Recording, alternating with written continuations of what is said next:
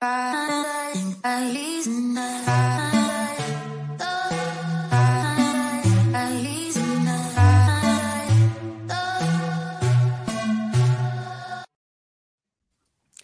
Muy buenas a todos, estamos en un nuevo vídeo de Apple por 4. Aquí hablamos de Apple, de la tecnología y de esos productos tecnológicos que vamos probando. Hoy es un episodio muy especial, es el número 50 y tenemos pues, bueno, a Fabián Fernández. Eh, y el título de este episodio pues, es El corazón detrás de Ideal Blog y de la manzana mordida. Pues bueno, ahora dejo paso a José para que se presente. Hola, buenas tardes, eh, buenos días, buenas noches, depende del momento que nos estéis escuchando. Eh, soy José de AP por 4, como dice mi compañero. Y esta semana pues tenemos un episodio muy especial con, alguien muy carismático en YouTube, que, es Fabián, de Ideal Blog. Y nada, eh, paso el turno a mi compañero Visto para que se presente. Gracias, José. Pues nada, hola a todos y bienvenidos al podcast de Apple por 4. Soy Víctor Barbero de V y colaborador de cada semana en el podcast principal de Apple por 4. Hoy tenemos al gran Fabián de Ideas Blog y de la manzana mordida, como muchos de vosotros lo conocéis. Y nada, paso también a mi compañero José Manuel, de AP por 4. Hola a todos, eh, soy José Manuel García, integrante de Apple por 4 y redactor de la página web. Hoy tenemos a Fabián Fernández y bueno, pues esperemos que dé todo lo que sabe dar. Adelante, Fabián. Bueno, qué honor, muchas gracias por invitarme, voy a ponerle todo, ahora me siento más presionado que hace un par de segundos. Eh, gracias, obviamente acabo de ver el, el, mensaje, Roger de México, gracias Roger, siempre presente. Y bueno, para mí es un orgullo que me tengan aquí. Eh, así que estoy para ustedes, para todo lo que quieran preguntar. Si hay problemas de conexión, yo estoy en un setup improvisado, así que les pido a, todos eh, mil disculpas. No es una cuestión de falta de respeto. Armé la cámara y las luces y el sonido y el internet tal vez no es el óptimo. No te preocupes, y ahora en este, todos nuestros invitados al final hacemos lo mismo. Intentamos eh, hacer preguntas, incomodarlos un poquito y nada, sobre todo que no se sientan con, eh, eh, a decir ahora, cómodos en el, episodio. Pues si quieres, Fabián, empezamos un poquito, ¿vale? con, el primer apartado que tenemos, que es hablando con Fabián. Y lo primero que te queremos preguntar es cómo empezó, cómo empezaste en el mundo tech y qué te llevó a crear Ideal Blog. Bueno, mi conexión con el mundo tecnológico empieza yo el primer ordenador, que después te voy a contar cuál fue, eh, fue en los 80, yo nací en 1972, así que soy un señor, soy un youtuber grande, 50 plus, vamos a decir, ya no hace falta, le dejamos el más ahí. A partir de 50 ya no contamos, como dice, 50, lo dejamos de contar. Y bueno, evidentemente eh, me he sentido emparentado toda mi vida, mi formación profesional es tecnológica, y desde chico, en aquella época, lo primero que agarrábamos era relojes, eh, agarrábamos calculadores que tenían esa posibilidad de almacenar información y empezar a jugar con eso, y los primeros pasos en lo que fue la programación para luego mi carrera profesional.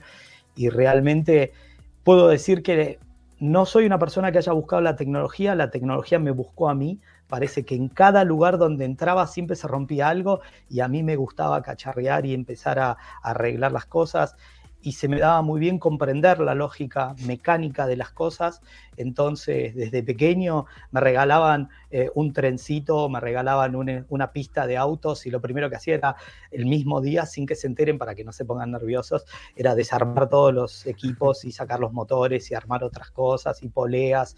Y bueno, hay muchos juegos que siempre se los recomiendo a los padres que ven que los hijos tienen algún tipo de inquietud, que me han comprado y me han regalado para poder motivar eso y funcionó. O sea, básicamente eras casi ingeniero de pequeño ya. no, lo mismo, lo mismo que hicieron seguramente todos los chicos, que es eh, investigar y romper, y casi todo romperlo, y después eh, me sobraban piezas cuando lo volví a armar, que es algo que nos pasa a todos, pero divertirme. De pequeño, de pequeño y de mayor, porque también, también de mayor, pues uno se compra las cosas y se pone a desmontarlas y se ve, a ver cómo funciona esto, ¿no? Definitivamente. Pues ¿Y cómo empecé con los medios? Yo me dediqué profesionalmente em, a medios audiovisuales toda la vida, detrás de cámara, em, hasta que después eventualmente pasé delante de cámara y bueno, y ahora ya me gusta mucho, así que ahora ya no, no, no pienso bajarme. Perfecto. Pues sí. Yo lo de lo de montar eh, cacharros siempre, siempre hemos hecho, eso sí que verdad, lo hemos hecho siempre. Eh, lo que pasa es que Mm. mi hermano tenía, tenía un don, él desmontaba los cacharros y después le sobraban piezas. ¿Qué pasó? Claro. Una máquina de cortar pelo, eh, la probamos y terminó enganchándome el pelo. O sea que ya no le, le dije a mi hermano, tú no tocas nada más. Sí. Pero bueno. Pues si quieres vamos a la siguiente pregunta, que es cómo fue tu primer contacto con el equipo de, de la manzana mordida y tu colaboración con ellos, además de seguir en el proyecto personal. Es un poquito larguita, ¿eh? Sí, pero, pero es interesante. Eh, bueno, yo a- habré eh, iniciado aproximadamente en 2016 Blog empezó como un proyecto personal sobre tecnología en general. Y lo que yo quería dar como argentino, sudamericano y con toda la problemática que implica no solamente Latinoamérica, sino el acceso general a la tecnología, a mí se me ocurrió, Idear Blog tiene un motivo que es Ideas Argentinas Blog, y la idea de eso era empezar a mostrar la visión. Piensen, esto, esto es, es importante. Uno no puede decir libremente este, eh, este micrófono que cuesta 50 dólares es muy malo, no lo compres. Eh, o es muy bueno y no lo es. Porque en Argentina 50 dólares es mucho dinero. En muchos lugares es mucho dinero, pero Sí. en Argentina es mucho dinero y había como una obligación y yo, eh, eh, a mí YouTube y los medios audiovisuales me volaron la cabeza. O sea, me parece que comunicacionalmente, narrativamente y ese uno a uno que se produce fundamentalmente en el blog, o sea, es, es una interacción única que no se produce en la televisión y que creo que ha revolucionado y en mi subjetiva opinión, totalmente humilde, yo creo que democratizó, porque una persona en cualquier lado puede hacer mucho y comunicar mucho y ayudar con un tutorial a otra persona. O sea, yo digo, de última, yo me animo a hacer un tutorial, seguirlo y hacer una lobotomía. Por ahí sale mal, pero Sí. el problema es, es el Yo- en cliente de la YouTube- lobotomía. En YouTube Pero- siempre hay, hay tutoriales para lo que tú quieres, ¿no? Puedes, Mm. eh, Mm, te hace falta un tutorial para arreglar cualquier tipo de, de aparato, ¿no? Y tienes un tutorial, o quieres aprender cualquier cosa, tienes un tutorial para todo. Y comentando sobre tu, tu trayectoria en YouTube, en fuera de cámara me comentaste si vimos tu primer vídeo de YouTube. Eh, ¿Nos podías comentar ese, esos primeros inicios, ese inicio en YouTube? Eh, ¿Cómo te sentiste? ¿Cómo, cómo lo viste? ¿Cómo, cómo lo Sí, proyectaste? claro. Te lo cuento, eh, a decir verdad, bueno, quedó pendiente cómo llegué a, a- a la manzana mordida porque es por Sí. eso. Pero eh, solo para que sepas, yo eh, hacía eh, contenidos audiovisuales. Entonces yo venía a la gente y le decía, no, pero tenés que hablar con un poco más de énfasis, decir, bienvenidos al... Entonces yo estaba detrás de cámara y decía, no, pero mirá cámara, no pierdas la línea de ojos, cambia el eje. Entonces yo estaba dirigiendo a la gente y decía, pero no puede ser tan difícil, solo tenés que decir esto. Hasta que eventualmente, por un montón de motivos que pasaron en la Argentina eh, y de decisiones gubernamentales, me quedé sin trabajo, al igual que todos los que hacíamos medios audiovisuales. Mm. Y me dediqué a otra cosa. Me dediqué a abrir una empresa de desarrollo tecnológico que era mi verdadera formación eh, inicial y es mi verdadero trabajo. Entonces, en paralelo, yo seguía teniendo el amor por la creación de contenidos audiovisuales. Lo que pasa es que ya no tenía la figura porque yo trabajaba en canales de televisión o dirigía. Entonces ya no tenía, dije, bueno, me dirijo a mí mismo y hago lo que hace Casey Neistat o lo que hace cualquiera, pero en español para poder acercar lo mismo de todos los vídeos que yo miro en inglés a la gente que no los entiende. Y trato, dentro de lo posible, hacerlos lo más simple posible. Así nació el primer video, yo quería mostrar, el primer video es el camino del youtuber, yo quería decir, ¿puede cualquier persona ser youtuber? O sea, era un experimento si alguien podía ser youtuber. Y empecé a hacer un montón de episodios y dentro de los episodios, algunos se viralizaron, otros no crecieron mucho, algunos que a mí me gusta mucho que hice no han sido lo exitosos que soñaba que fueran. Es el particular- el algoritmo de YouTube. El No, eso también. Que Eh, muchas veces te, te, te curras un vídeo tremendo y dices tú, "Uf, este es un vídeo que me lo he currado y está espectacular, ¿no? Y después tiene menos resultado que otro vídeo que tú lo tiras ahí a, a, tu, a tu YouTube y dices, ostras, eh, petado, mucho ¿no?". los shorts, ¿eh, José? Ahora tiran mucho los shorts, Sí, tanto pero es que es en como dice YouTube y en Fabián, ¿no? Te, pega- te pegas un curro en un vídeo y, y no tiene resultado. Después cualquier vídeo así normal que, que haga, que lo publique, eh, tiene mucha, much- muchísima repercusión. Nosotros nos ha pasado también en, en algún short, ¿eh? También. Mm. Pero sobre todo también es del tema del que hables. Al final lo que le interesa a la gente ¿no? en, en YouTube es lo que hablen. Mira, por ejemplo, lo que decía Fabián, ¿no? el tema de, que ha cambiado mucho el tema audiovisual, ¿vale? Ya está muy enfocado el tema de YouTube. Eh, un compañero mío de trabajo, eh, él, pues, bueno, se ha montado una especie de, TikTok donde habla, pues, bueno, de centrales de, intrusión, que es nuestro trabajo. Eh, lo tiene todo muy bien montado y le he dicho yo, digo, ostras, pues no lo hagas en, TikTok, digo, pásate a YouTube, digo, vale, es un poco más complicado, pero... Pero mm, monetiza. aparte de monetizar, eh, habla de, cada campo que, que, programamos, habla de cada cosa que tú quieras hacer. Porque normalmente al final YouTube ha pasado de ser eh, una televisión a la carta a ser un buscador. Tú buscas la solución de muchas cosas. Efectivamente, sí. Entonces, yo, creo, que, es una oportunidad muy grande. Dime, José. Yo creo que todos buscamos en Internet, eh, vamos en YouTube, cualquier cosa, cualquier cosa que se que vayamos a comprar nueva, cualquier cosa que mm, vayamos a hacer en casa, todo lo buscamos en YouTube.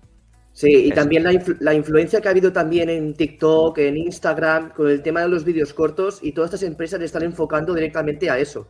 O sea, un contenido rápido que se pueda ver visualmente bien, pero no que decís, o sea, un, trabajo de un vídeo que son horas editando, que te lo curras y dices, mira, este vídeo me lo he hecho bien y creo que me puede salir a ganar algo de beneficio, digo, ostras, un vídeo que he hecho en dos minutos tiene 3.000, 4.000, 5.000 visualizaciones y el otro tiene, por ejemplo, 300. dices, ¿cómo es posible esto? Si es un, un tema que, nos gusta, ¿no? No lo sé, es un tema de los algoritmos de estas empresas. Pues vamos a preguntarle a Fabián. Sí, adelante, Fabián, adelante. No, concretamente te iba a contestar cómo haciendo los contenidos. Eh, llegué a la manzana porque era la pregunta que me quedó pendiente. Sí, exacto, porque eran dos en una. De, Cristian y no quiero que, que falte. Hice eh, venía haciendo muchos videos sobre muchas cosas e hice un video que en mi opinión era el video más honesto que se podía hacer, que era que Apple te estaba engañando con el modo cine.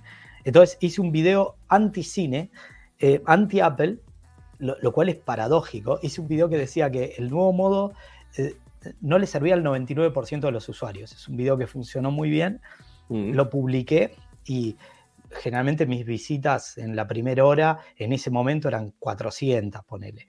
Y ese llegó a 2000, 3000, 4000, empezó a crecer.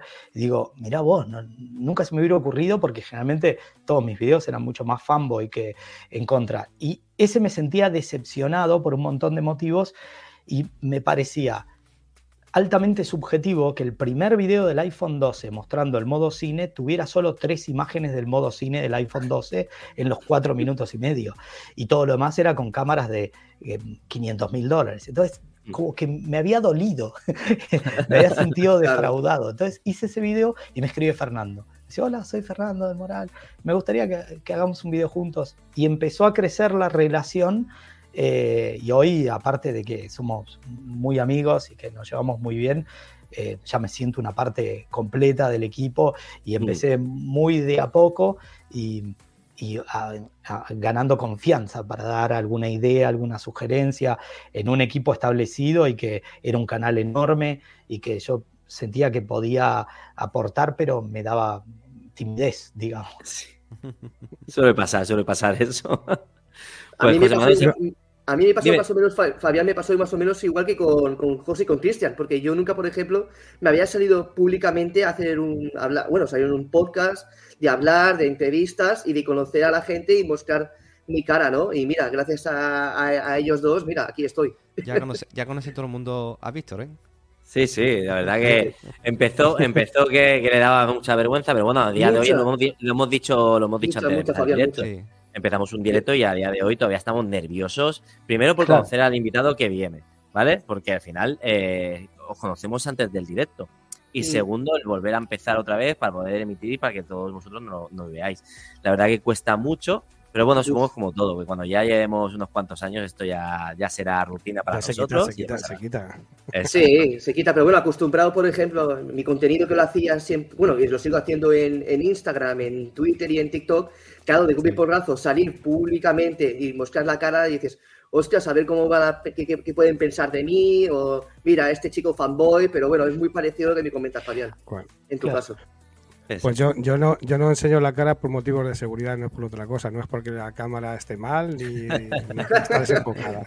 Tenerlo en cuenta, tenerlo en cuenta. Pues nada, vamos a hacer una pregunta, con vuestro permiso, vamos a hacer una, una pregunta a Fabián. ¿Cuál es tu, rol actualmente en la manzana mordida? Y esto ha hecho que cambies, eh, que cambies de opinión sobre la visión de Apple o de la tecnología en general, Fabián. Bueno, es una pregunta amplia. Eh, probablemente soy uno de... Dudo de que alguna persona en todo el planeta, en inglés o en español, sea más usuario de Apple que yo. O sea, lo dudo. Eh, es altamente improbable porque en 1980, y esto es lo increíble, cuando te dije, mi primer ordenador fue un Apple II y he tenido todos los ordenadores. De hecho, lo conservo y quiero que sepan algo, el BASIC donde yo aprendí fue programado por Wozniak. Así que solo para que sepan, a partir de ese momento he tenido todos los ordenadores, he trabajado en varias multinacionales en Estados Unidos y he estado en proyectos que te sorprenderías. Conocí Renderman cuatro años antes de que se llame Pixar, eh, o sea, toda mi vida. Lo que pasa es que demasiado fanático de Apple, creo que hoy me siento, esto es totalmente subjetivo, con la honestidad intelectual de apuntar lo que no me parece que esté bien, pero, o sea, si ustedes ven, el 100% de mis unidades, o sea, tengo iPhone, tengo Apple Watch, tengo mi MacBook, tengo, o sea, y toda mi vida, de hecho, soy bastante hater de Windows, ahora menos, porque debo reconocer que Satya Nadella hizo un gran trabajo, a mí eh, Gates me caía mal y toda la etapa Balmer me, me caía pésimo. Steve Ballmer para mí fue un manchón en la tecnología, en la etapa de la tecnología, fundamentalmente a todos los que creemos que la tecnología está para cambiar el mundo. y, y, lo, lo, detestaba. Entonces, cada vez que tenía que hacer soporte técnico en una máquina Windows, me llevaba guantes de cocina, de limpiar, porque no tocaba ordenadores Windows. Y tenía unos stickers en el bolsillo. y tenía unos stickers en el bolsillo que llevaba. Y cada vez que vieron que los teclados Windows tienen la tecla Windows. Y yo la, cubría no quiero eso, ese icono fuera, no lo quiero. Así, que imagínate. Eh, claro, así que imagínate, en respuesta, eh, actualmente en La Manzana Mordida hacemos el podcast eh, y ya estoy en todas las etapas, estamos con Fer.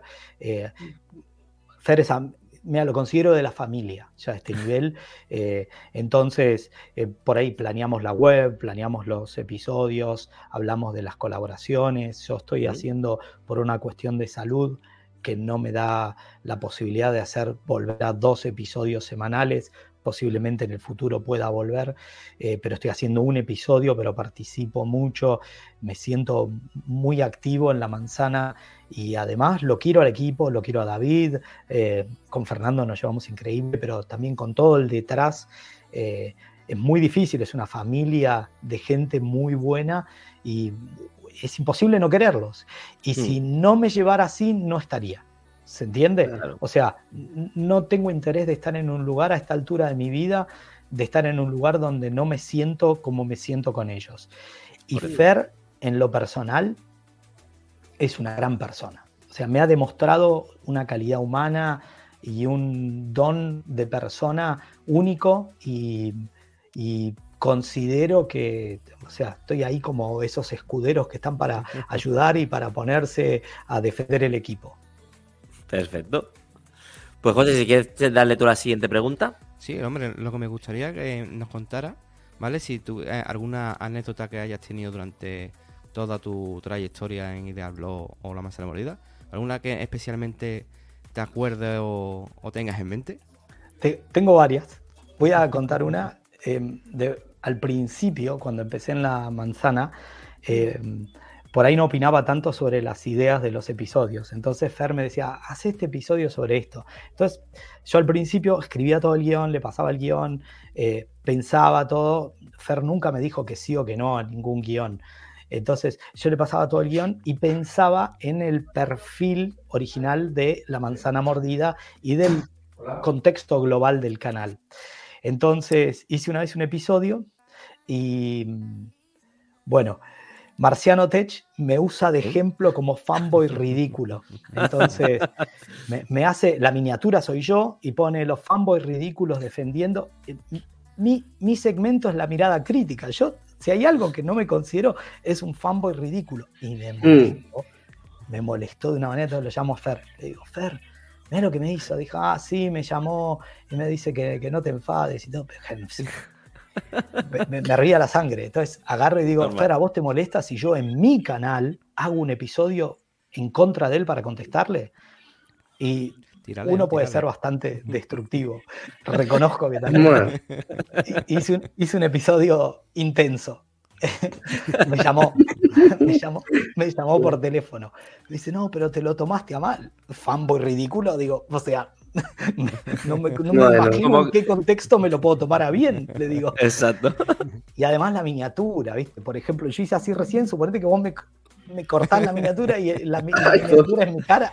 Entonces agarra y me dice, no, pero tu episodio es fuerte. Y, pero te contesté con las mismas características. No, pero seamos amigos, me dice. Y a partir de ese momento, hasta cuando estuve en el hospital, me llamó, la verdad, me, llevo muy bien. Eh, hoy ya tenemos una buena relación. Fue con la única persona que, que, me sentí agredido porque, aparte, esta es mi opinión. Eh, y mm. este es un canal que se llama Apple por 4, así que les quiero dar mi opinión. Cuando uno ama algo, no tiene que ser obtuso en defenderlo. Habla mm. mal de la relación que tiene con ese producto, con esa marca uno puede, yo amo a mi esposa y puedo decir que algunas cosas no me gustan, pero no por eso deje de amarla. O sea, hay una cuestión. Yo estoy, o sea, soy solo usuario de Apple para que quede claro. Y, así todo considero que no está mal, porque a partir de esos puntos se evoluciona. Y yo, y yo doy un ejemplo concreto. Si no nos hubiéramos quejado todos, Hoy seguiríamos sin tener en el MacBook el MagSafe, tendríamos un puerto USB del tipo C y no tendría la lectora de tarjetas SD y hubiéramos perdido el. Si los usuarios no nos quejamos, la empresa no, no nos escucha y al final. No, y no, y no avanza. No, no, innova, ¿no? Y si aparte tampoco las demás empresas eh, no, no innovan tampoco, eh, Apple se queda, se queda atrás, ¿no? Siempre esa competencia con una marca y otra y que los usuarios estén ahí dando el callo detrás, eh, quejándose sobre, sobre los errores, sobre los fallos, ¿no? Entonces, en, mi visión, la crítica es ayudar al crecimiento. Efectivamente. A ver, aquí eh, en, el entorno donde yo me muevo, tanto en el trabajo como mis conocidos y tal, dicen que yo soy un fanboy. O sea, yo defiendo la marca, mando poder. Pero seamos sinceros, o sea, después te pones a pensar y es lo que te digo yo. ¿Dónde hay una marca? Porque claro, ellos dicen, claro, es que esto no lo tiene y lo tiene tal marca. Y esto tampoco lo tiene y lo tiene tal marca. Digo, ya, pero ¿qué marca te engloba todo lo que tiene Apple? Ninguna. Mm, a día de hoy, hay muy pocas. Más, bueno, Samsung podríamos decir. No, Huawei. Huawei y se la cargaron. Samsung si se une, por ejemplo, con los PCs Windows, eh, pues ahí, se puede, ahí se puede tener ese ecosistema con, con los ordenadores. No es igual que el de Apple, porque no, se puede, el ecosistema de Apple no se puede igualar, pero sí puedes eh, tener tu, tu sobremesa PC ¿no? y, tu smartphone con Android, en este caso Android, eh, ponerte más o menos un ecosistema parecido pero mm. eh, que pueda mejorar o pueda eh, mejorar lo que es Apple, no. Eh, yo considero que desde el punto de vista de lo que acabas de decir, José, está, en mi opinión, mucho más cerca Google, que tiene el Chromebook con Chrome OS, que, que, tiene su Pixel y que tiene Android. ¿Quién utiliza Chrome OS? ¿Quién utiliza Chrome OS? Pero en gran parte es culpa de Google que no ha decidido crecer e ir más lejos. O sea, pensá que Chrome OS se ejecuta en tecnología RM. originalmente cuando empezó es la misma tecnología que hoy se ejecuta Windows, que ha migrado del X86, Apple totalmente se ha ido del X86, de hecho este año teóricamente macOS 15 va a ser el último año de transición, entonces si nosotros lo tenemos en cuenta, el que tiene la posibilidad más concreta, porque tiene smartwatch, porque tiene, porque tiene un ecosistema comparable, tal vez no alcanzable, que tiene servicios en nube, que tiene, me parece que es Google, que por algún motivo siempre, eh, nosotros en Argentina le decimos, siempre falta una moneda para el peso, pero siempre parece, vamos a presentar lo mejor de IA. Y después vamos a mostrar cómo este Robocalls tres años antes. Y Samsung lo mostró real ahora, ya con traducción en vivo. Exacto. Yo te, yo te digo, por ejemplo, el, tema del Windows, ¿no? Porque yo creo que el 90% de las empresas o de cualquier, en cualquier hogar hay un PC Windows, ¿no? Hmm. Y, y yo creo Hasta que- nosotros tenemos un PC Windows y somos, y Sí. somos fanboy. Yo tengo, yo tengo un porte de HP. No, no. Por eso digo no, que no, un no tuve y no sí, tuve un nunca. Sí con ninguno de mis pero- contactos tiene Windows. pero yo Bueno, pues la, parte de arriba de la parrilla tenemos Windows. La parte de abajo no. Bueno, No, yo, y, y yo prefiero claro, usar Linux. Antes A ver, a mí, a usar mí me empezó a entrar una, una, una alergia que tuve que tuve que venderlo todo, que era Windows. No sé qué. De pronto. Y aún Windows sigo tomando las pastillas. ¿Qué? Sí, pero hace bien, ¿eh? no las dejes. No las dejes porque Eh, no caes dejes, en la no. tentación. Te cuento una anécdota. No he tenido un ordenador Windows nunca. Nunca en la Yo vida. trabajaba, ¿Nunca? no, jamás. Yo, yo trabajaba en Unix. Así que yo Vale. trabajé en una compañía, en una corporación internacional que se llama Silicon Graphics y nosotros trabajábamos en Unix. Solo para los que no saben, por eso me es tan fácil trabajar en la terminal de, de Mac OS, que está basado en Darwin.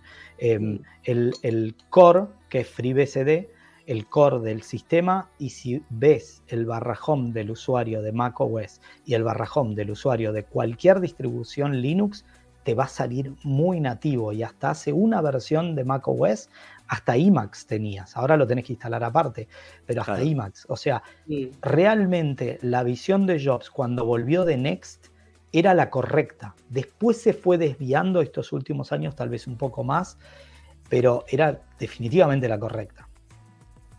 Perfecto. Mira, tengo pasando de tema y ahora un tema que viene que hoy se, ha- se han salido la- las reservas de la, de la Vision Pro. Tenemos aquí una, una preguntita. Que, ¿Qué esperas, por ejemplo? La pregunta es, eh, hoy se abren las reservas de la Vision Pro en Estados Unidos, como bien sabemos. ¿Cómo crees que serán las ventas y la experiencia con ellas? Si has podido ver algún, algún revisado. Todo, sí, soy muy enfermo de todo. Para... es el pack completo.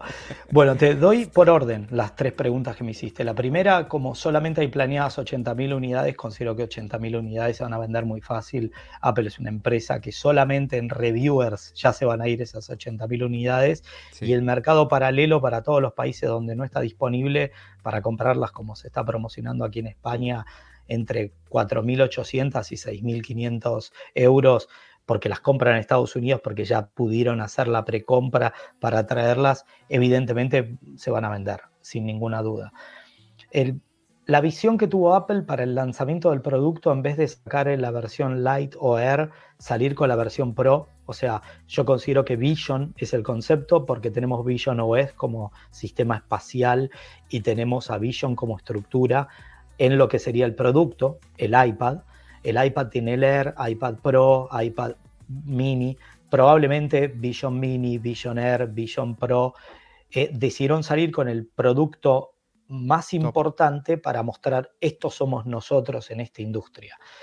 Desde el punto de vista eh, estricto, acá somos cinco personas, tres usamos gafas y en mi opinión no, la cuatro. implementación...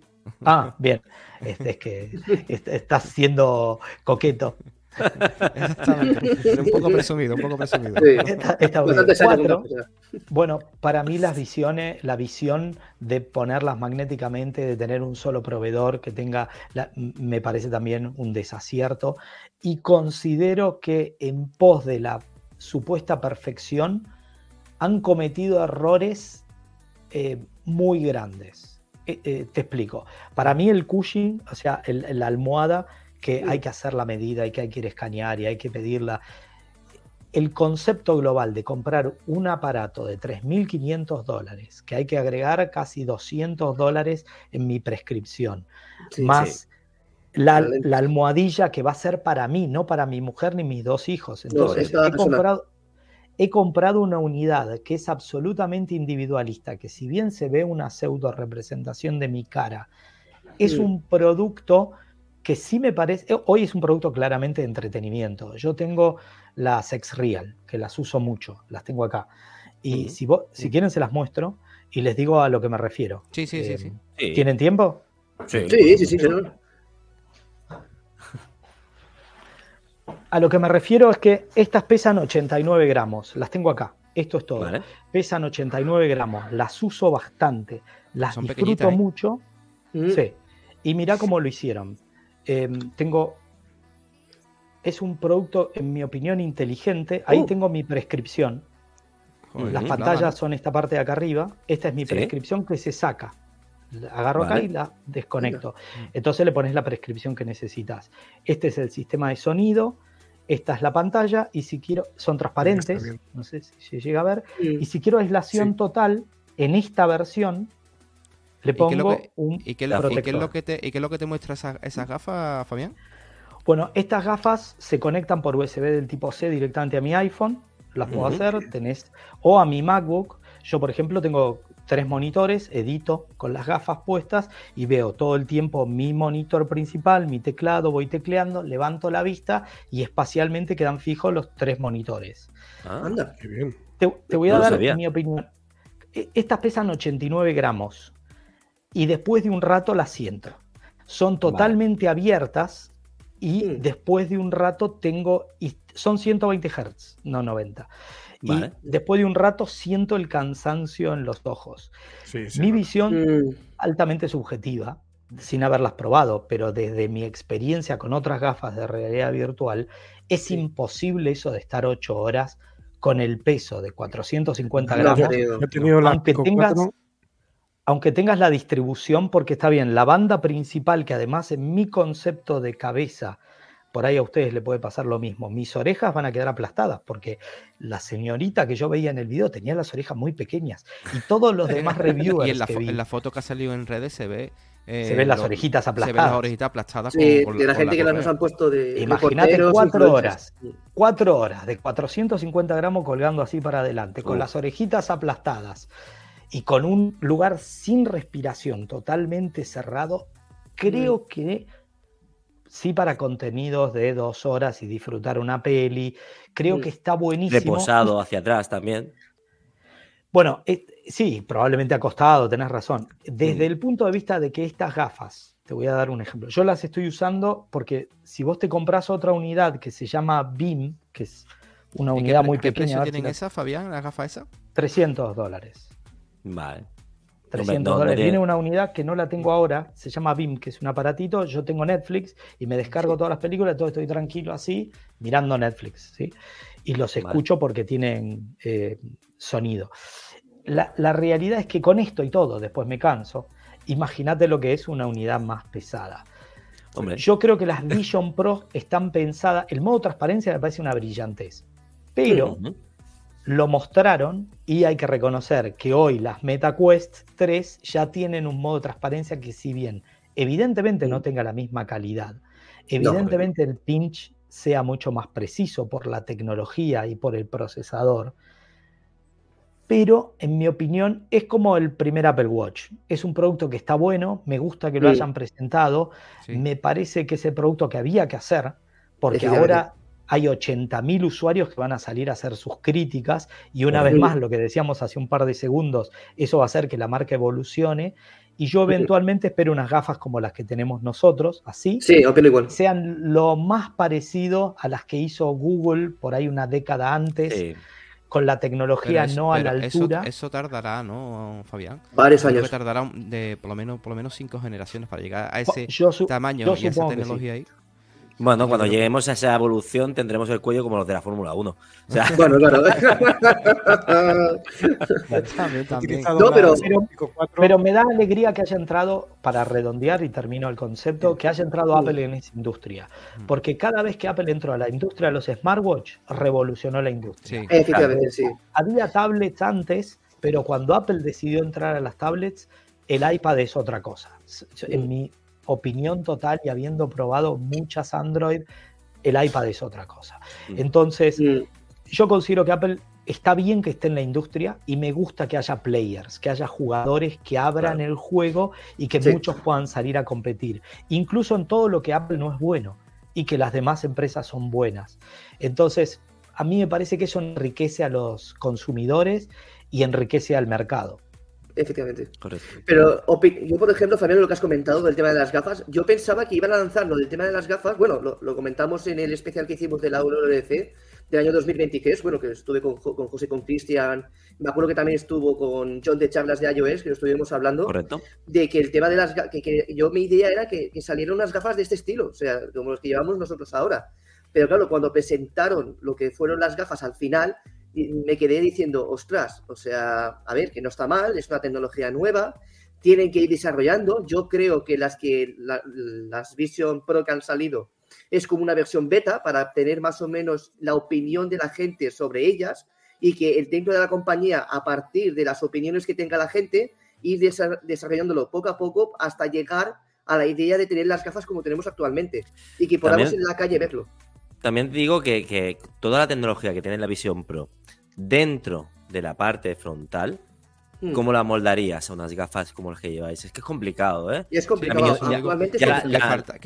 Varias, varias generaciones para que para que tú esa tecnología la llegue a esa miniaturización que está diciendo. Eh, la has dicho bien ahora, ¿eh? Me da cuenta, ¿eh? sí, Miniaturización. No, vale, ¿Me, permite, ¿Me permite decir algo fuera de guion? Sí, sí, sí. Sí, sí, sí por supuesto. Y doy dos cositas y probablemente dos pareceres.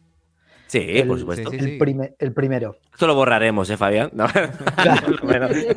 el primero, les muestro. Estas son las gafas. Yo los estoy viendo perfecto. Y si estás aquí, en vez de proyectar la cara, simplemente hago así. Y ya te vi. Y estás viendo mis ojos y mi reacción y todo. Es simple. Tuvieron que hacerlo porque, o sea, hay mucho compromiso de diseño basado en las decisiones que se toman para el diseño. Pero yo estoy con Víctor. Perdóname, Víctor la clave es exacta la que vos dijiste, porque Tim Cook dijo, es, estoy buscando un iPhone moment. Y en mi opinión, las Vision Pro ni remotamente podían ser un iPhone moment, desde el punto de vista de que él no la pudo mostrar como hizo Jobs. Jobs sacaba, sacó de un Manila, de un sobre, el MacBook Air. Sacó de su bolsillo mil canciones en mi bolsillo y el otro hizo un video. No pudo ponérselas porque no había forma. Ahora bien, el iPhone Moment, te guste o no te guste, puede ser el Rabbit R1 hoy. No sé si están al tanto de lo que es, pero me parece un producto revolucionario. ¿El, y que creo... pincho? No, ahí voy a ese. Ese es ah, el que viene. No, el Rabbit R1 es un aparatito así de chiquitito, que es del tamaño de un iPod, y es un sistema de inteligencia basado en, ChatGPT, mm. con cámara, con identificación, que funciona increíble y que me parece que es un producto que viene a destruir el mercado. Lo hizo Teenage Engineering junto con otro grupo, eh, tiene una ruedita, o sea, es es, es, un teléfono evolucionado. Lo tiene todo. Sonido, Bluetooth, conectividad, lo tiene todo. Y el pincho, que vos decís, el AI pin, eh, probablemente sea el producto más disruptivo que proyecta en tu mano. Eh, a mí, si me preguntás, creo que dentro de tres generaciones va a estar bueno. Porque para mí, como pensaron la navegación, no me gusta. Hubiera sido mucho más intuitivo levantar la mano y que detecte tu movimiento con la otra mano. Era lo más lógico. Entiendo que el problema que tuvieron fue en la lectura y están tomando por sensor de luz. O sea, el punto que proyectan en tu mano miden la distancia como un sonar en lo que rebota y si moves la mano, al estar más alejado, entiende que de ese lado es donde está. Lo ideal sería por interrupción.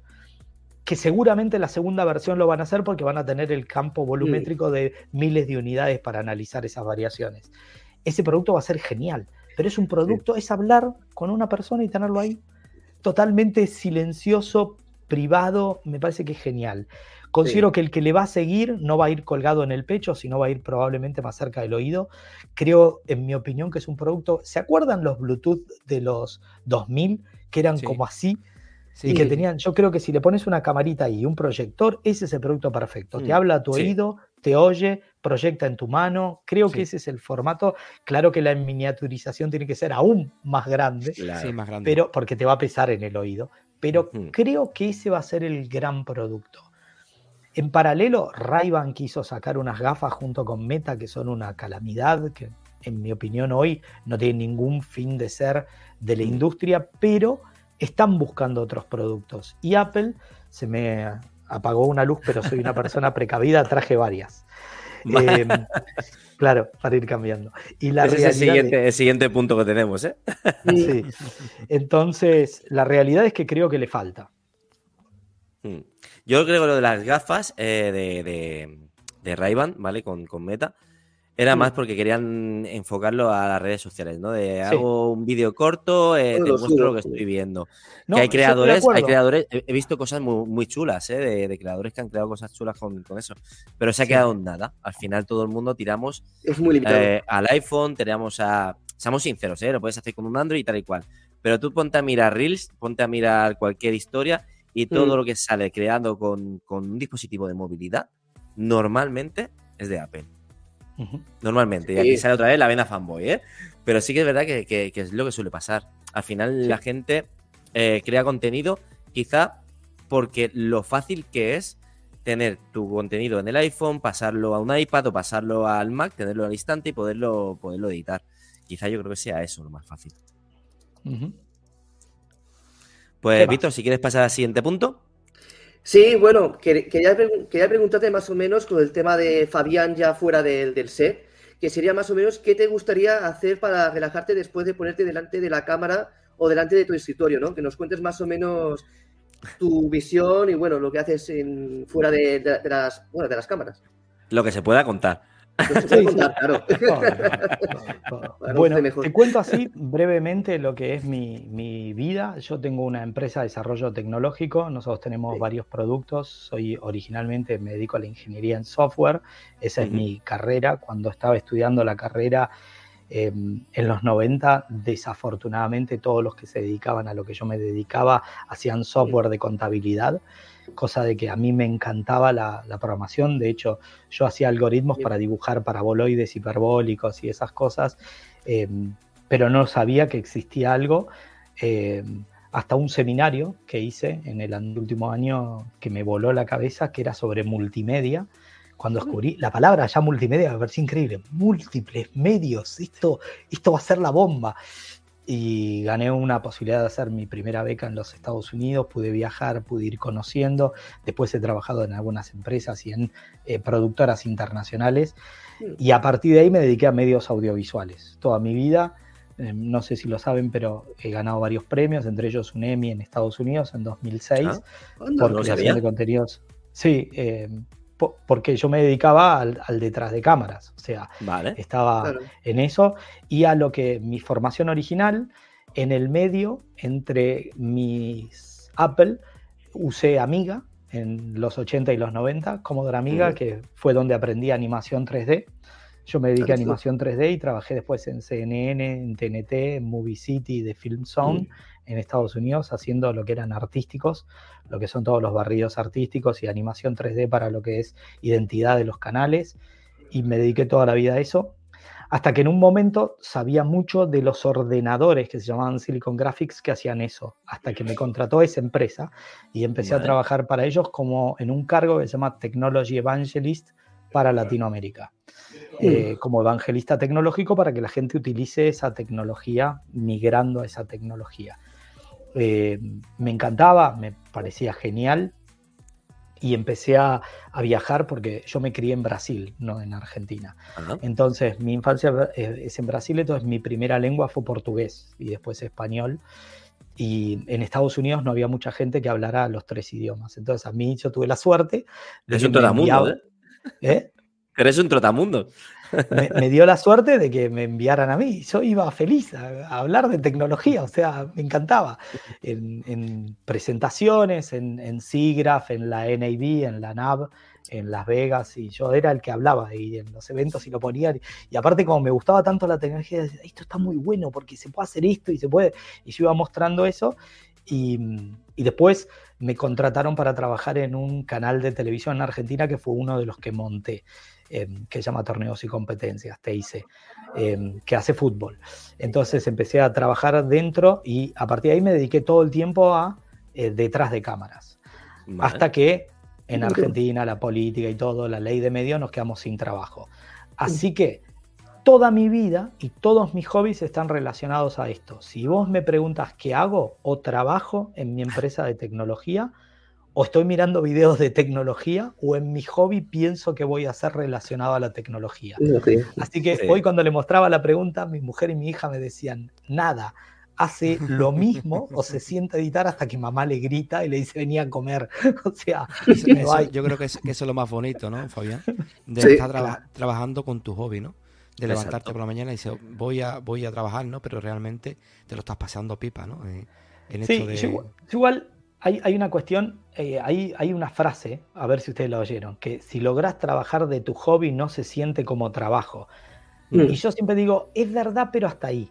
Porque hacer un video a mí me lleva 10 horas, o sea, tengo que escribir, eh, investigar, hacer todos los recursos, el b-roll, ponerme delante de cámara, editar, hacer la miniatura, publicar, tratar de conseguir un sponsor, financiar el próximo video, o sea, sí lo disfruto mucho, pero a muchas personas le digo, ojo, es un trabajo de verdad y lleva tiempo, lleva esfuerzo, lleva dedicación.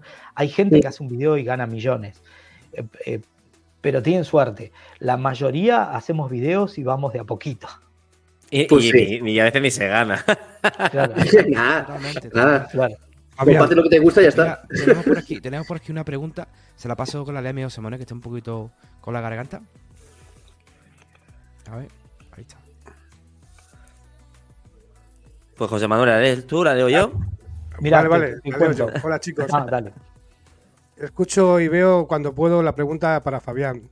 Y eso y está recuperado, si está recuperado 100% de, su, de y saludos chicos.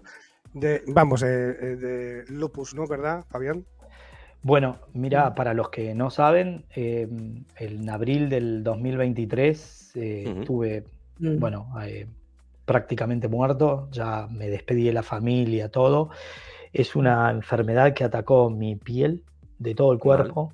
Eh, la compartí en video, la compartí por un montón de motivos, pero uno de los motivos consideré que tenía, em, me parece que a veces se enriquece contar las cosas, porque a veces la gente cree que estas cosas me pasan a mí o le pasan, bueno, yo tenía una vida absolutamente normal hasta que me agarró el lupus, es una enfermedad del sistema inmune.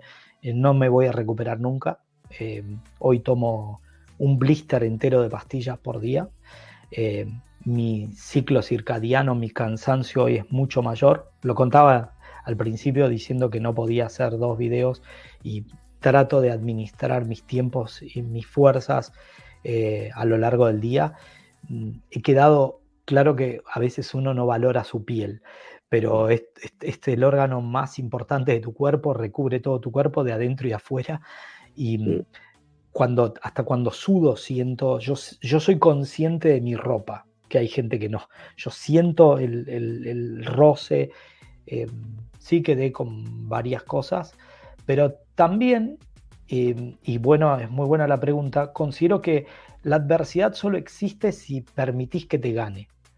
O sea, eh, todos tenemos vidas mucho más lejos de lo ideal de lo que nos gustaría. Pero es lo, que, es lo que nos tocó. A veces en la baraja, cuando te tocan las cartas, son las cartas que tenés y tenés que hacer la mejor partida que podés con las cartas que tenés. Mm. Entonces, también considero en cada video que hago de contarlo y decir, mira, pero yo soy consciente de esto y por ahí la vida se te termina mañana. Vivir a pleno, disfrutarla, considero que es muy importante. Así que no estoy recuperado, pero eso no me impide, y probablemente hasta me lo preguntes porque pensás que estoy, porque parece que está todo normal. Pero no, y hago un esfuerzo para que eso parezca, porque de, eso depende de todo. En las publicaciones que hiciste, la verdad que, la enfermedad te afectó bastante y, fue, fue, impresionante, la verdad. Yo vi la, la foto que subiste y, la verdad que me preocupé, me preocupé bastante de tu estado y digo, ya menos mal que después ya vi que te estabas poniendo mejor. Me alegra muchísimo, yo, yo creo, yo y nosotros y toda la parte de todo nuestro equipo, de que te hayas recuperado y que, esté, que estés bien, la verdad. Pues sí, muchas gracias. Hasta, junio, hasta julio, ¿no? Junio o julio estuviste al 100%, ¿verdad, Fabián? Sí, estuve muy mal. Estuve muy mal. Eh, estar en terapia intensiva y todos los días sentirte peor, no tener diagnóstico, uf, la cabeza es, sí. la, cabeza, la, cabeza es lo peor. Sí. tienes que tener mucha fuerza de voluntad para poder salir de, de, una enfermedad así o de cualquier tipo de enfermedad, ¿no? Al final, eh, la persona si, se hunde, al final te quedas ahí abajo y salir de ahí es lo, que más cuesta, ¿no? Y al final, pues mírate, aquí te tenemos, te tienes la manzana mordida, estás con tu mirada ¿Te cuento una anécdota, Cristian? ¿Te cuento una anécdota de eso, Cristian? Yo estaba así, ¿viste? Y todo, con, Y le decía a mi mujer, agarra el Le decía, hay poca luz, cámara un X, mejor sensor, registralo. eso, eso es ser un fanboy de, pura cepa, ¿eh? Pues sí. me dice, me dice la chica de terapia, estaba así, me dice, no, pues estamos preocupados, no estás oxigenando. Y yo estaba todo, viste, con el cuerpo y decía, poneme el Apple Watch y comparemos, a ver si mide bien. ahí, ahí. Qué bueno, Exacto. Qué bueno. Hay que tener claro que sí. Exacto. O sea, ya no es eh, qué haces después de, de, trabajar, cuál es tu hobby, sino ya está enfermo, quieres eh, tirar de ahí. Es que es normal, así que no, no paras. Poneme el Apple Watch. Mira, si quieres pasamos, pasamos a otra pregunta, ¿vale? Este me gusta a mí asesorar a los invitados. Eh, te voy a decir cuál es. ¿Hay algún libro o serie que te haya impactado en tu infancia? Bueno, un libro sí, en mi infancia. Eh, es un libro de un autor brasilero que se llama José Mauro de Vasconcelos. El libro se llama Mi planta de naranja lima. Eh, es un libro muy triste, pero cuando lo leí en mi infancia, es un escritor que me gusta mucho, es, brasilero, eh, nacido en los suburbios, en una favela, y la historia es fuertísima. Eh, series, un montón. Yo me crié en los 80, era la época de las grandes series, así que todas eh, las de los 80, pero si querés que elija una, Robotech. O sea, me encantó Robotech, era mi serie de dibujos preferida. Muy buena. Pues si quieres, mira, pasamos a la siguiente, que es una pregunta. Eh, espérate, lo tengo aquí, que me, he perdido. Si es que estoy mirando la ubicación de mi hija a ver dónde está. ¿eh? ¿Cómo, fue, ¿Cómo, fue, el comienzo? Eh, ¿Cómo fue tu comienzo y por qué centrado en Apple? Exacto. es que se me, ha ido. Estoy, ahí contigo, no te preocupes. Gracias, José, si me desabas el culo. ¿Comienzo, ¿Comienzo en los medios o comienzo de por qué elegí Apple como, Sí, sí, bueno, ¿por, qué le diste, eh, ¿por qué le diste Apple, te centraste en Apple? ¿No te fuiste, por ejemplo, a Windows, a Linux, Android? Claro, en Linux sí, eh, mucho, tengo muchos videos, de hecho, em, uno de nuestros productos en la empresa es Raspberry Pi, así que nosotros hacemos em, vía pública, es decir, hacemos las pantallas que se ven en la calle en varios países de Latinoamérica, de hecho, Roger eh, que está en México, que está ahí. Bueno, nosotros tenemos las estaciones de metro de México, tenemos en varios países unas 10.000 pantallas que corren nuestro software y hardware. Em, así que tenemos nuestra... Ahí está, muy bien. Em, es verdad, em, no, ahora lo cuento. Pero la realidad es que a mí Unix y Linux y Mac OS, que me parece que son muy emparentados, y después está Windows. Em, la realidad es que a mí me parece que la estética del entorno, eh, tener un escritorio, un setup bonito, em, es parte de la experiencia del trabajo. O sea, yo miro más horas mi ordenador que la ventana. Entonces, sentía mucho más empatía.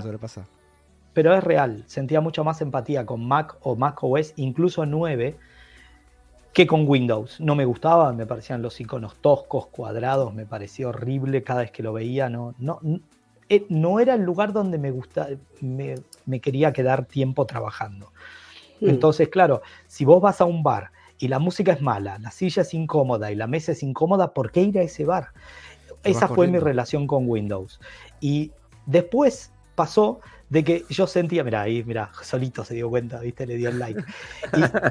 Y después me pasó algo que es muy interesante. Yo veía que la gente no usaba sus unidades todo lo que podía usarlas. O sea, no sabés que podés hacer esto y si mantenés acá presionado y copiar y shake, bueno, entonces empecé a comentarlas y uno una vez me dice, ¿y por qué no haces un video para decirlo? Y muchas veces yo decía un montón de cosas y decía, o oh, sea, es que te hago un video y después me quedaban. Entonces dije, bueno, lo voy a subir y cada vez que me preguntan le paso el video eh, de lo que... Y ahí empezó. Eh, y era, me pareció que muy útil hacerlo lo que más me gustaba. Hmm. Pues sí. Pues mira, ya si quieres empezamos un poquito con el tema de, los inicios y la evolución, ¿vale? ¿Cómo fue que tú comenzó? No, este es lo que te hemos hecho, ¿vale? ¿Cómo ha cambiado tu estilo y contenido a lo largo de, los años en Idealblog, ¿vale? Y posteriormente la manzana mordida. Hmm. Bueno, uno se va profesionalizando y va usando mejores micrófonos, mejores cámaras, mejores luces, tal vez tratando de que el setup quede más despegado, por ahí iluminar. Em, en un principio uno tiene ganas de decir algo, entonces prende la cámara y sale todo atolondrado a decir algo. Y después cuando lo mira está horrible, lento, aburrido. Entonces dice, no, para el próximo voy a escribir un guion para ordenar mis pensamientos. Uy, lo, lo guion. ¿Eh? No, tema de los guiones, que bueno, luego lo comento. escribís un guion y vas mejorando y después decís, me doy cuenta que eh, eh, o queda feo, entonces le empezás a cortar todas esas pausas para que quede una narrativa mucho más fluida. Y después empezás a decir, ahora que lo miro, veo que me salen toda la piel horrible. Tal vez si le pongo una luz en el costado queda más agradable y escucho otros videos que se oyen mejor y digo, por ahí necesitamos un micrófono. Técnicamente, el problema de los que somos fanáticos de la tecnología y creamos videos de tecnología es que nos queremos comprar todo lo que nos gusta. Entonces ahí hay un problema que es tiene hasta un nombre, se llama GAS, no sé si sabían, que es el Gear Acquisition Syndrome. Es el síndrome de querer comprarte cada vez más equipos para hacer más cosas. Y muchas veces no necesitas. O sea, eh, la realidad es que un iPhone va perfecto. Hoy considero que hay dos o tres productos que con eso ya puedes hacer todo y el resto lo puedes ir compensando con un poquito de edición. Y lo que sí fui aprendiendo cada vez más es reglas de edición, eh, probablemente para que sea un poquito más dinámico, más entretenido. De todas formas, tengo problemas con la comunicación. A mí eh, me molesta no saludar y por ahí arranco un video diciendo, hola, ¿qué tal, queridos amigos? Y dice, diste tiempo en saludar y bueno, entonces no me mire. Pero ¿cómo voy a arrancar sin, decir hola? O sea, yo, hago, un cierre que dura como 50 segundos. ¿Viste? Si, te gusta, dale like. Si no, dale like en signo Y yo lo voy a hacer igual, porque a mí me gusta, me da alegría hacerlo. Entonces, hay veces que prefiero hacer lo que más me da alegría que lo que funciona. Perfecto. Pues si quieres pasamos al siguiente punto, ¿vale? Y que te lo lea José Manuel. Sí. Mira, pues eh, la pregunta es, eh, Vale, me la acaban de quitar. Sí, es que vamos, esto es realización en directo. ¿Qué, aspiraciones tienes de cara al futuro, Fabián? Bueno, eh, el status quo a mí me gusta, cómo estamos ahora en este momento y permanecer en este momento exactamente como está. Me gusta, mis aspiraciones serían poder hacer lo mismo, eh, que mi empresa me permita eh, poder disponer de tiempo para poder seguir haciendo esto que me gusta mucho. Es un hobby que me lo disfruto mucho. La realidad es que mi trabajo me lleva mis ocho horas diarias, eh, incluso ahora que estoy de viaje, todos los días, hoy que teníamos que decidir unas cuestiones de UX para uno de nuestros productos, rápido me pongo a maquetar, nos hacemos una reunión en Discord, termina y después pido que me pasen a ver qué tan, eh, qué tan user friendly quedó Em, y mi trabajo verdadero me gusta. Si vos me lo preguntás desde el punto de vista de que mucho creador de contenido, su sueño es poder equiparar sus ingresos con la creación de contenidos para dejar su trabajo, en mi caso no es tan así, porque la empresa, eh, o sea, soy uno de los dos dueños de la empresa, el otro es mi socio, y realmente me gusta y me la disfruto. Así que no, no, tengo planes diferentes a lo que estoy haciendo hoy. Perfecto, pues si quieres estar, Víctor, tú la siguiente. Mm, ahora no sé cuál pregunta es, porque ahora se, me, ha ido todo el que se ha movido, perdonar. Eh, bueno, eh, ¿cómo crees que impactará? Vamos, sí, lo que querías decir, exacto, lo que querías decir antes.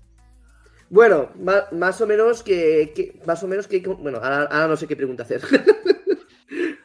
Bueno, no, de los guiones, ¿no? Querías, querías decir lo de los guiones. Ah, bueno, sí, el, tema de los guiones. Sí, bueno, que bueno, que ahora con desde que estoy con Apple por 4, pues me, intento prepararme un poco todo, o sea, de ordenarme todo el tema. Bueno, hago el tema del, Insider, que son como las noticias de Apple, y a veces como me lío un poco, ¿no? Haciendo un. Me preparo una noticia, luego la siguiente, la otra, y llega un momento que dices, ahora quiero cambiar otra vez, venga, lo vuelvo a cambiar.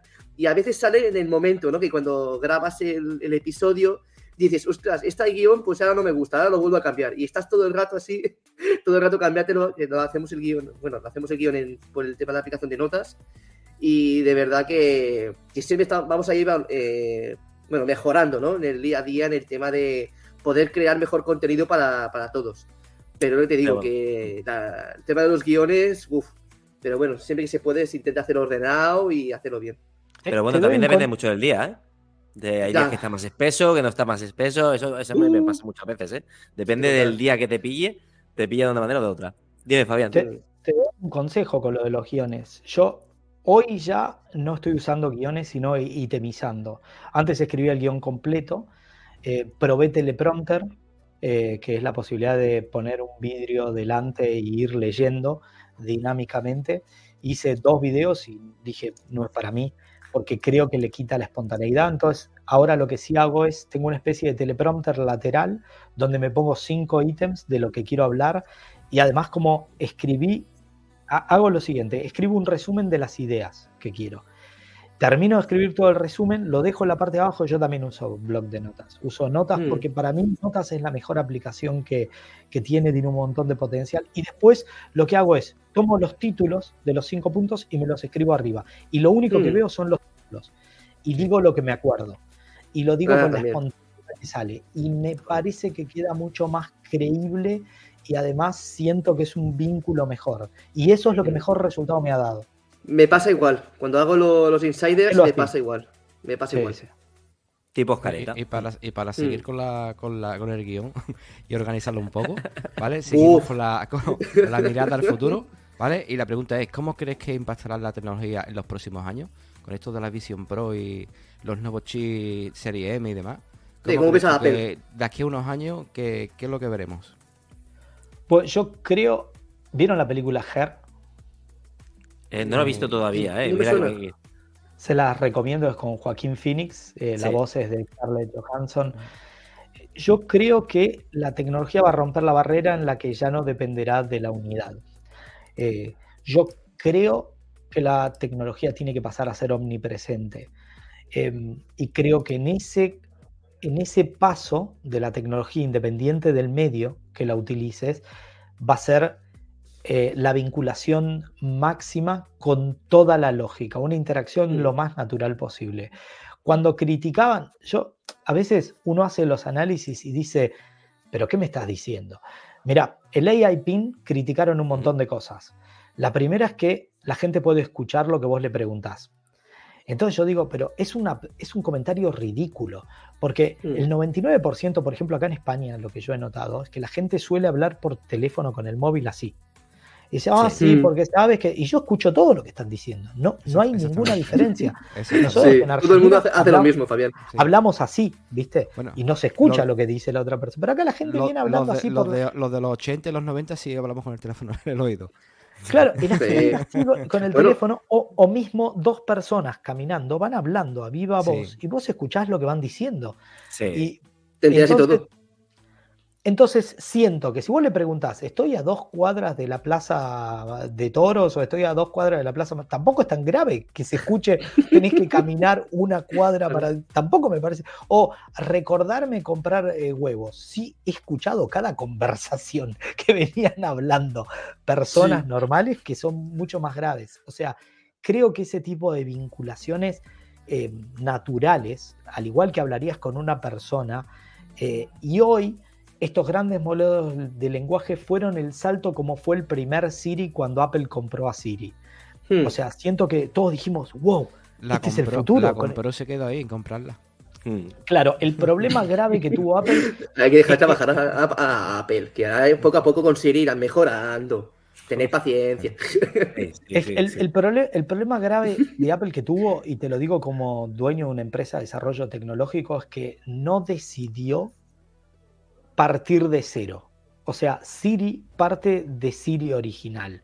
Seguimos, es lo mismo que Alexa. O sea, seguimos trabajando con respuestas basadas en preguntas y no en intérprete de grandes modelos de lenguaje. O sea, el primer lambda que presentó Google fue 2018. Estamos en 2024. Todavía nadie lo logró resolver del todo. Y cuando hicieron OpenAI, este consorcio de empresas, fue un salto evolutivo mucho más grande que los primeros siete años que teníamos estos modelos lambda.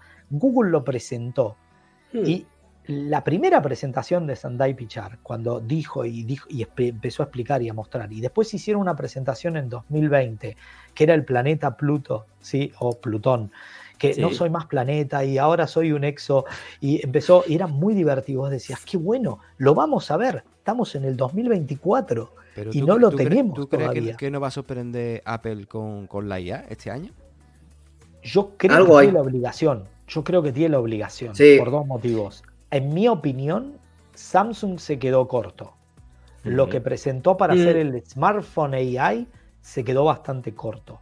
Lo segundo, el Circle to Search que presentó es una función de Google que la puedo hacer en 30 segundos y 10 líneas de código.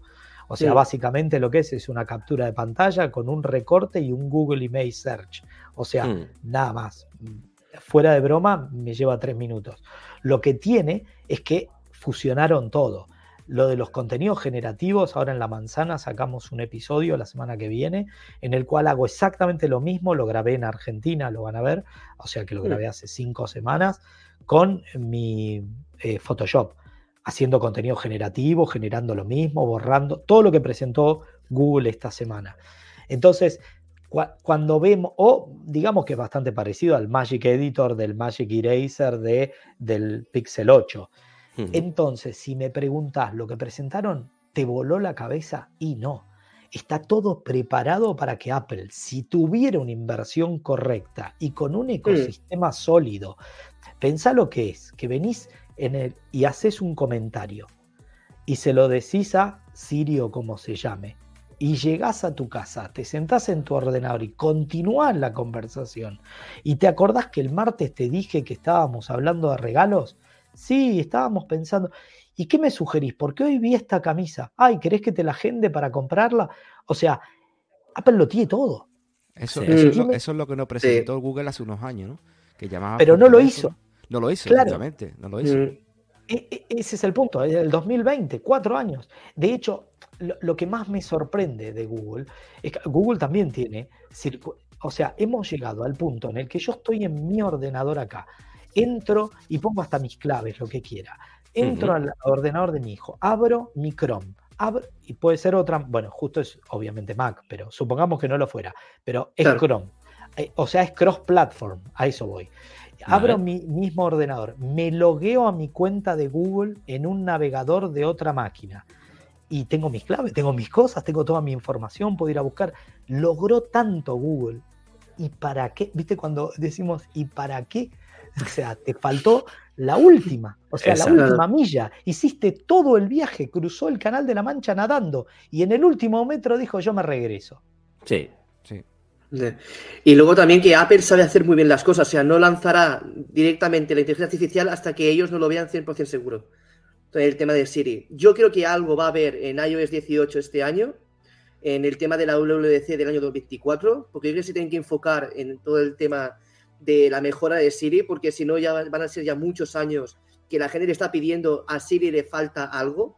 O sea, le falta que sea más inteligente. Falta todo. A, Siri le falta todo, es, literal. Es eliminarla, desinstalarla de todos los sistemas y hacer una, hacer una Siri nueva completamente. Porque mm, lleva creo, Siri por ahí durante muchos años. Scratch, sí, de cero. Yo comparto. De cero. Siguen agregándole, es lo mismo. hay, hay, un problema de base, em, que es el de los skills. Cuando vos tenés un modelo de lenguaje que funciona por activadores, o sea, vos podés decir lo mismo solamente con las tres palabras claves, clima, Madrid. No hace falta. Todo lo decorativo te lo va a sacar en el sistema de internet. Oye, dime cómo va a estar el clima en Madrid. Estoy relevante. Clima Madrid. Punto. Entonces, hasta que entienda el contexto, porque hicieron trampa. Ponemos la palabra paraguas y Madrid. Ah, pregunta por lluvia o tapado. O sea, es trampa.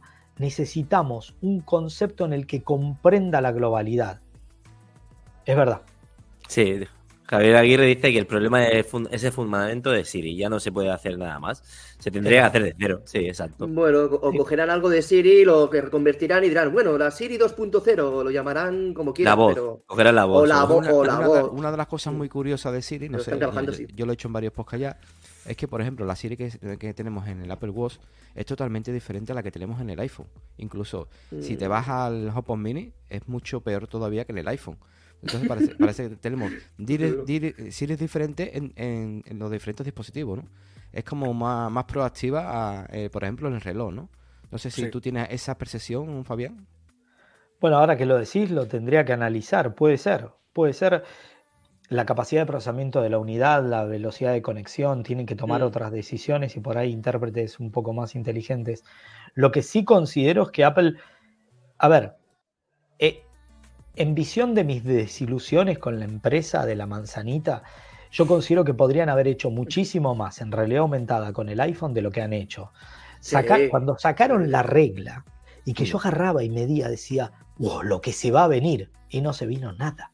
Lo que va, imagínate la catarata de aplicaciones en, e, y no vino nada. Tenemos tres juegos malísimos y, y yo pienso que el potencial sí utilizo algunas aplicaciones con realidad aumentada para ubicarme en distintos lugares, hay varias mm. cosas, pero son esas cosas como que abrieron muchos tableros las empresas tecnológicas y dijeron, vamos a tener realidad aumentada, vamos a tener asistentes personales, vamos a tener, en el cual hay una competencia doble.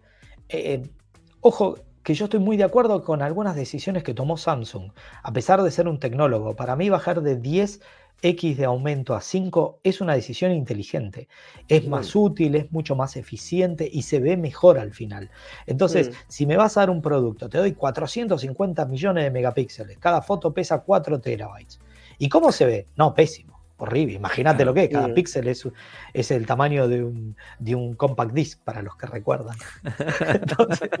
entonces, claro, eh, eh, ahí viene una cuestión en la que fundamentame, vamos a usar quad binding, que es la tecnología que usó Apple y que muchos hacen. O sea, tenemos un raster de 48 megapíxeles, lo podemos sintetizar en 12 o en 24 para obtener una mayor iluminación.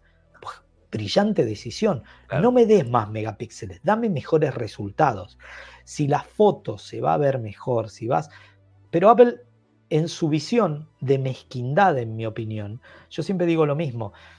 O sea, Hoy tiene 120 FPS 4K el Samsung, el 24 Ultra, con el mismo raster que tenía Apple, porque el de 200, olvídatelo, es gimmick eso. En 48 megapíxeles, todas las cámaras de acción te entregan todas las cámaras de acción, tanto la de DJI como la de em, la GoPro o la Insta360 con 12 megapíxeles hasta 48 te entregan 4K a 120 fotogramas. El iPhone te entrega 1080, ¿qué estamos? En el 99.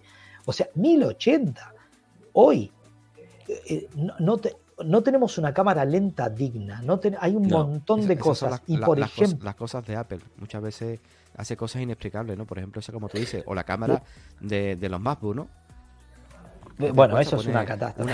Una, cámara, en, condiciones no son cosas que, le, criticamos a Apple, como hablamos al principio del podcast, que si, no, no, si nosotros los usuarios no la criticamos, no llegan a mejorarla, ¿no? Sí, es como que para ellos no tienen importancia muchos muchos sectores. Lo que dice lo que dice Fabián, ¿no? La cámara lenta. La cámara lenta para ellos es como si no tuviera un, espacio, pero por ejemplo para alguien que, que es creador de contenido, es media vida una cámara no, lenta. Pero es tu hijo, es tu hijo. Se está hablando en bicicleta, querés guardar el recuerdo en mm. cámara lenta, lo lógico. Mm. Mm. Te, doy otro ejemplo que a mí me molesta mucho. Pero es un ejemplo que nos debe pasar a todos, o al menos yo lo veo y a mucha gente no le interesa. España tiene 50 ciclos. ¿Estamos de acuerdo? Al igual que Londres, al igual. Es decir, que la bombilla de luz está eh, titilando 50 veces. El iPhone solo tiene 60. Entonces ya, cuando vos mm, vas... claro, entonces cuando vos vas en la cámara de video o en los sistemas de estabilización, que esa es la otra, el modo acción 2.8K, con un raster y un procesador como el 17 Pro que tenga 2.8K para estabilizar, hoy es ridículo. Pero supongamos que lo hicieron así porque son súper estrictos con el nivel de estabilización que el es mm, super smooth el Super Smooth, el Hyper Smooth y el Flow State, que son los tres que hay registrados para las marcas de acción, lo hacen en 4K porque le sobra con un sensor de 48. Pero supongamos que no.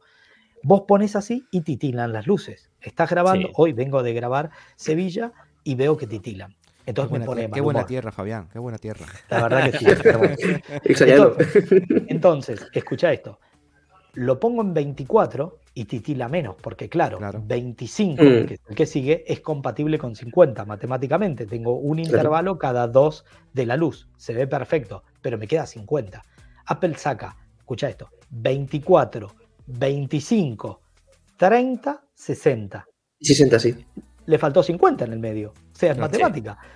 24 modo cine, lo sacamos. 25 modo de frecuencia de 50 ciclos. que le sigue 50 porque tenés 3060, que es el de Estados Unidos, te falta 2550. No lo hizo nunca. Ahí está. 97% del planeta. Igual, igual la interfaz de cámara, ¿no? Te estás teniendo cámara, un teléfono con cámaras profesionales, entre comillas, cada año lo estás mejorando cada vez más. Eh, mm. métele e, esa, ese plus de profesionalidad a esa interfaz de cámara, ¿no?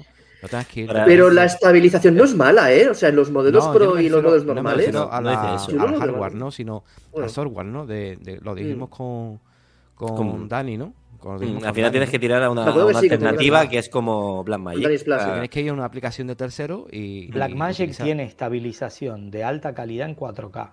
Por eso digo. Todas. pero el, hardware es el mismo, lo, que, lo que cambia es lo que estás utilizando el software. ¿Por qué no creas un modo Pro en esa cámara para los iPhone Pro, por ejemplo, ¿no?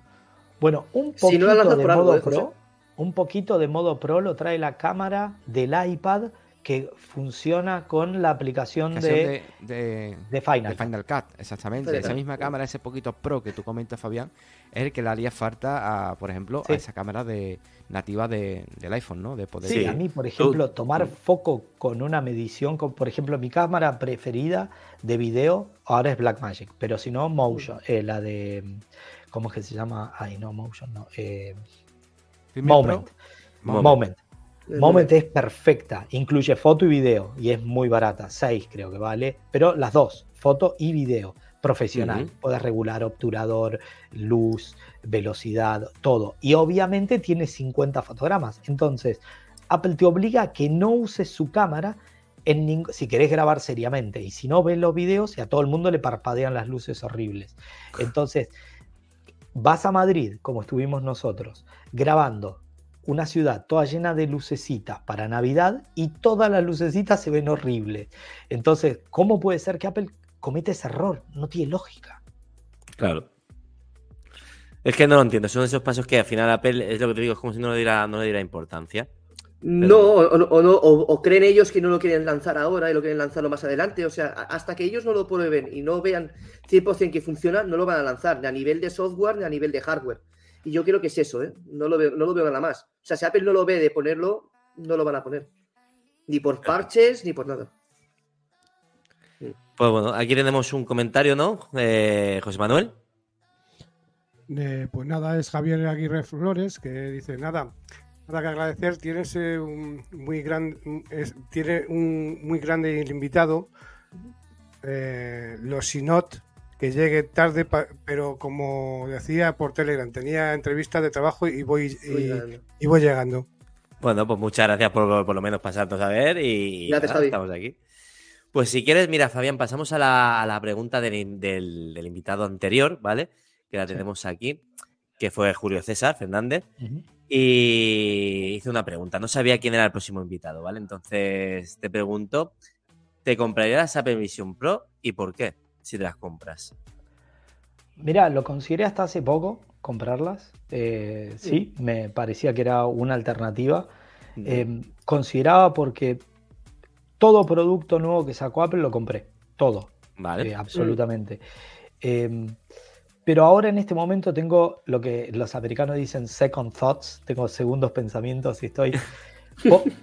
porque pasa algo, o sea, con toda honestidad creo que la experiencia va a ser genial. O sea, no tengo ninguna duda de que la experiencia va a ser genial.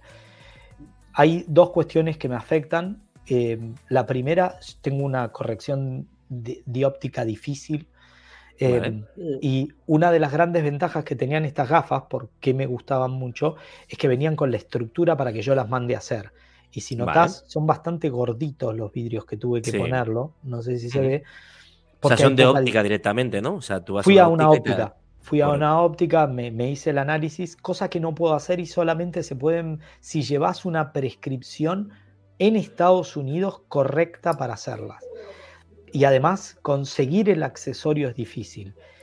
Es algo que me tiró bastante para atrás desde ese punto de vista. Y segundo punto de vista, siento que es un producto que no puedo compartir en mi casa, que es la inversión más grande que haría y no puedo compartir por los tres errores que les dije.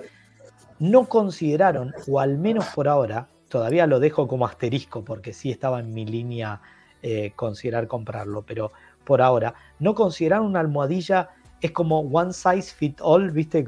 Ahí venden boinas que se estiran un poquito, ¿se entiende? Sí. Entonces te compras el pequeño, medio, grande o el talle que más o menos le va a todos.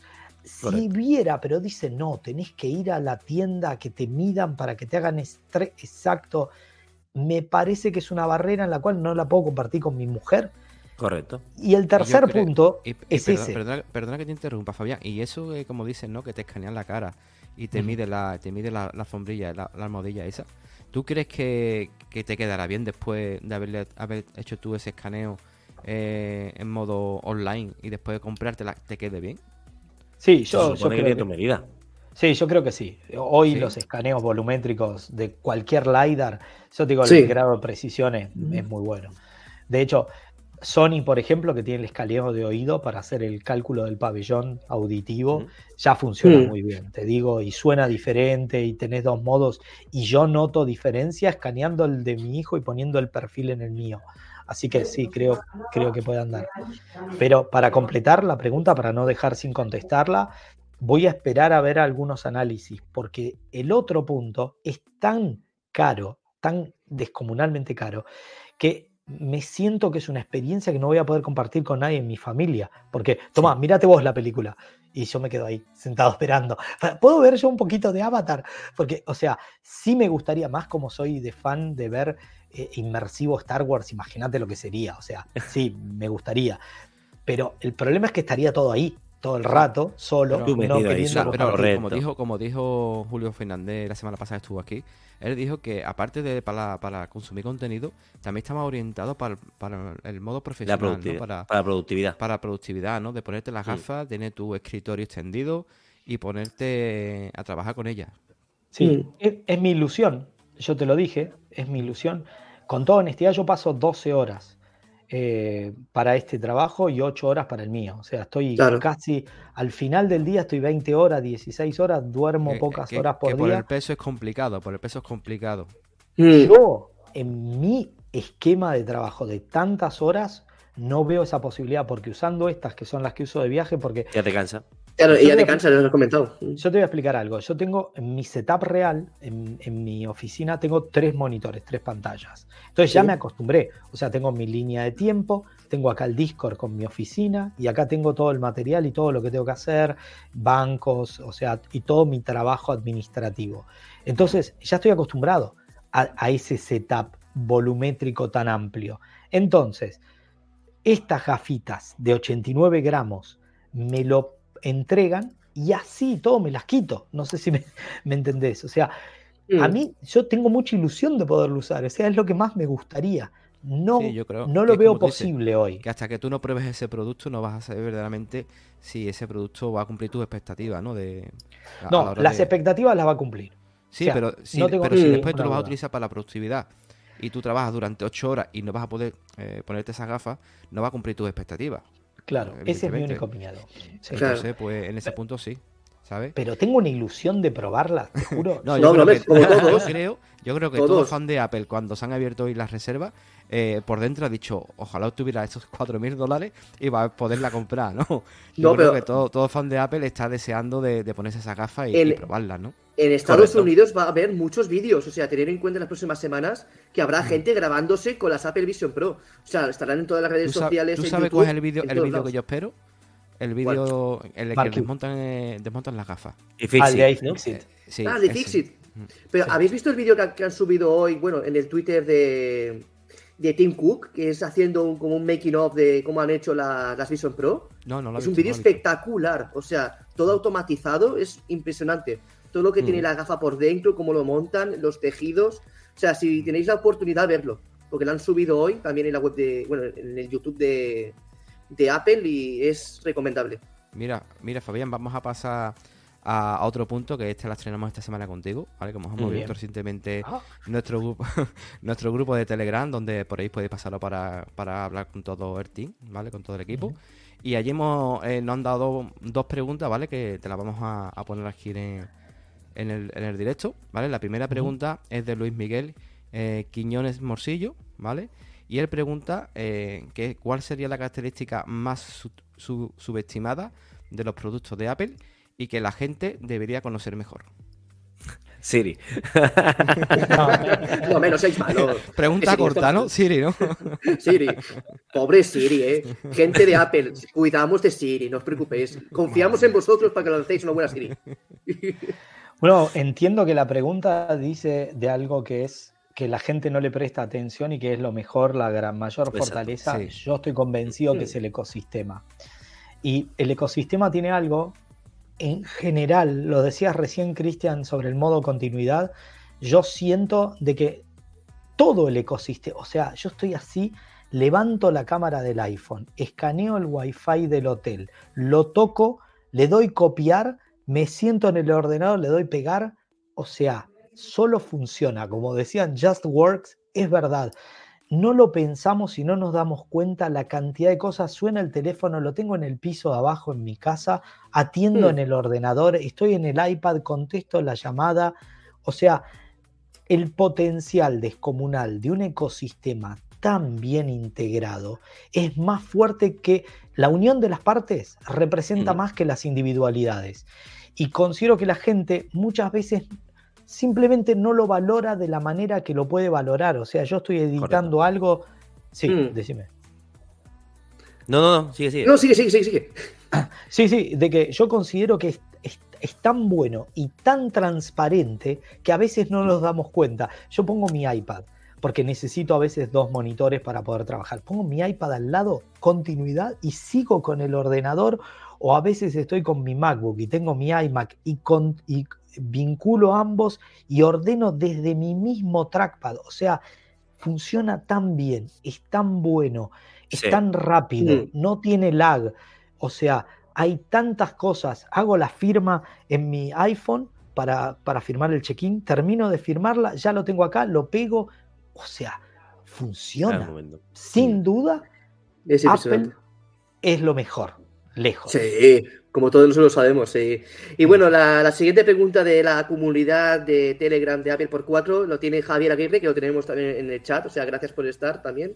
Y la pregunta es, ¿cuál es tu ecosistema ahora mismo de, en general de Apple y de tecnología que Ujú. usas actualmente?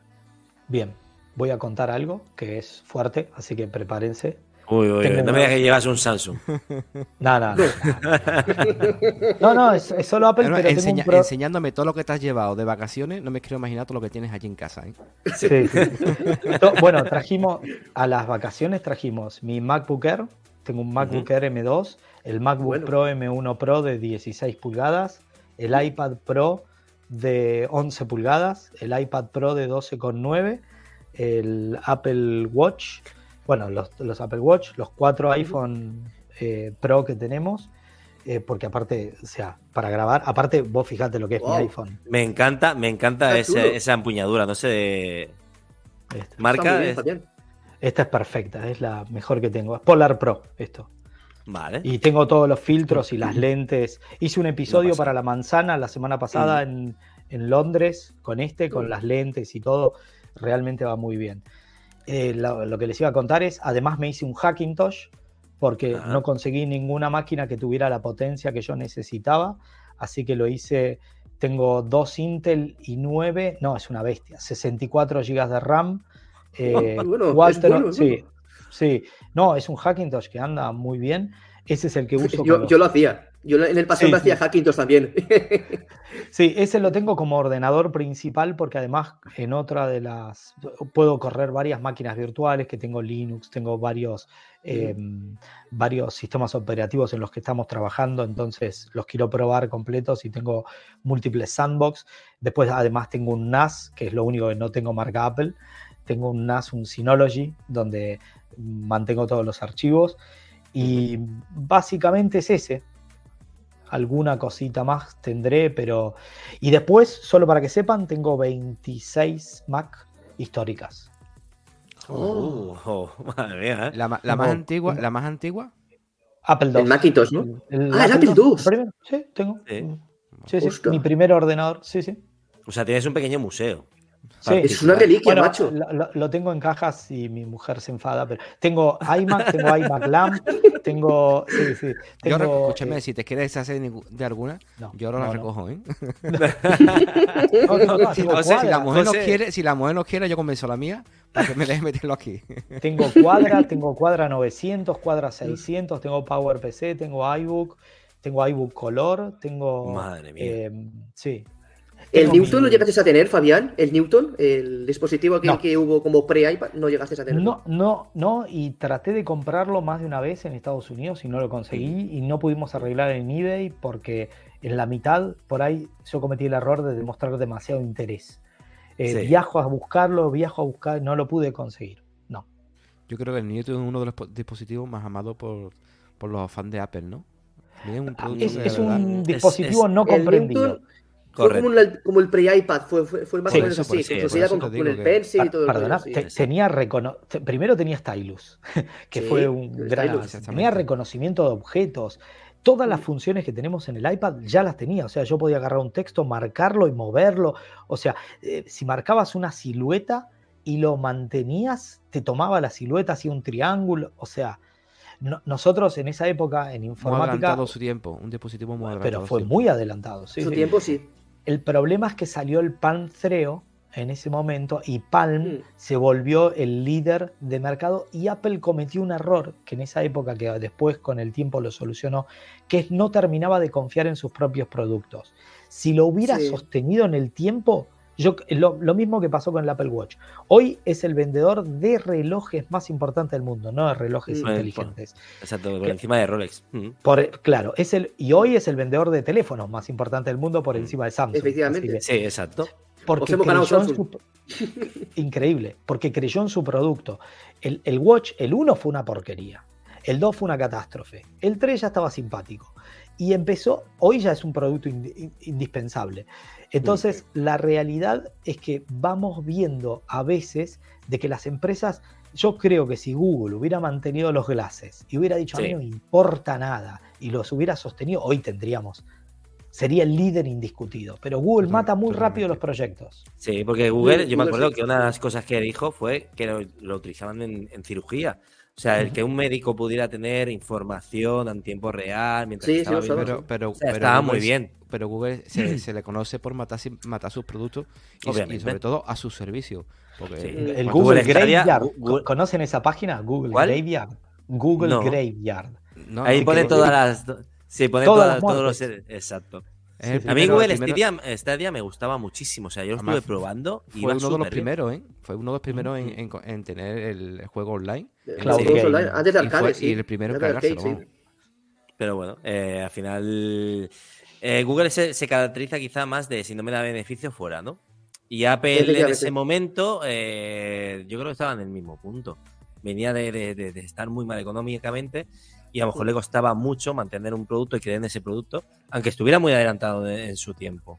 ¿Vale? Mm. ¿Qué ha pasado ahora? Apple sacó los chip M, sabe que va muy adelantado y saca pecho. En aquel momento no podía sacar pecho, creo, ¿no? Mm. ¿No, Fabián? Sí, es verdad, es verdad. Sí, igual recordá que el Newton fue previo a la catástrofe más grande que tuvo después, pero bueno, nunca, Mm. Nunca, como dijo Jobs, podés poner a un vendedor de agua azucarada, porque no se olviden que el CEO que lo echó era el de Pepsi. Se arrepintió mucho luego. se arrepintió, se arrepintió. Y él, y él es el que lo llevó, sí.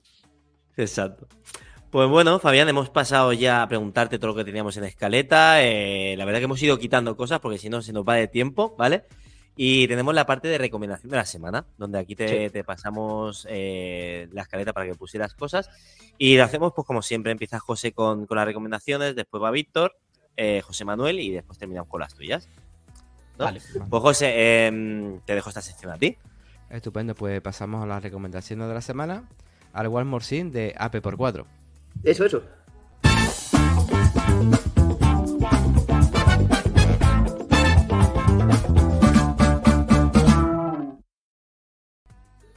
Pues esta semana voy a recomendar eh, una serie, ¿vale? Y una película. La serie que voy a recomendar es El otro lado, es una serie que realmente te atrapa, nos introduce en la vida de Nacho Nieto, interpretado por Beto Romero, un periodista especializado en lo paranormal, Y Nacho está, está pasando momentos complicados, tanto en lo profesional como en lo personal.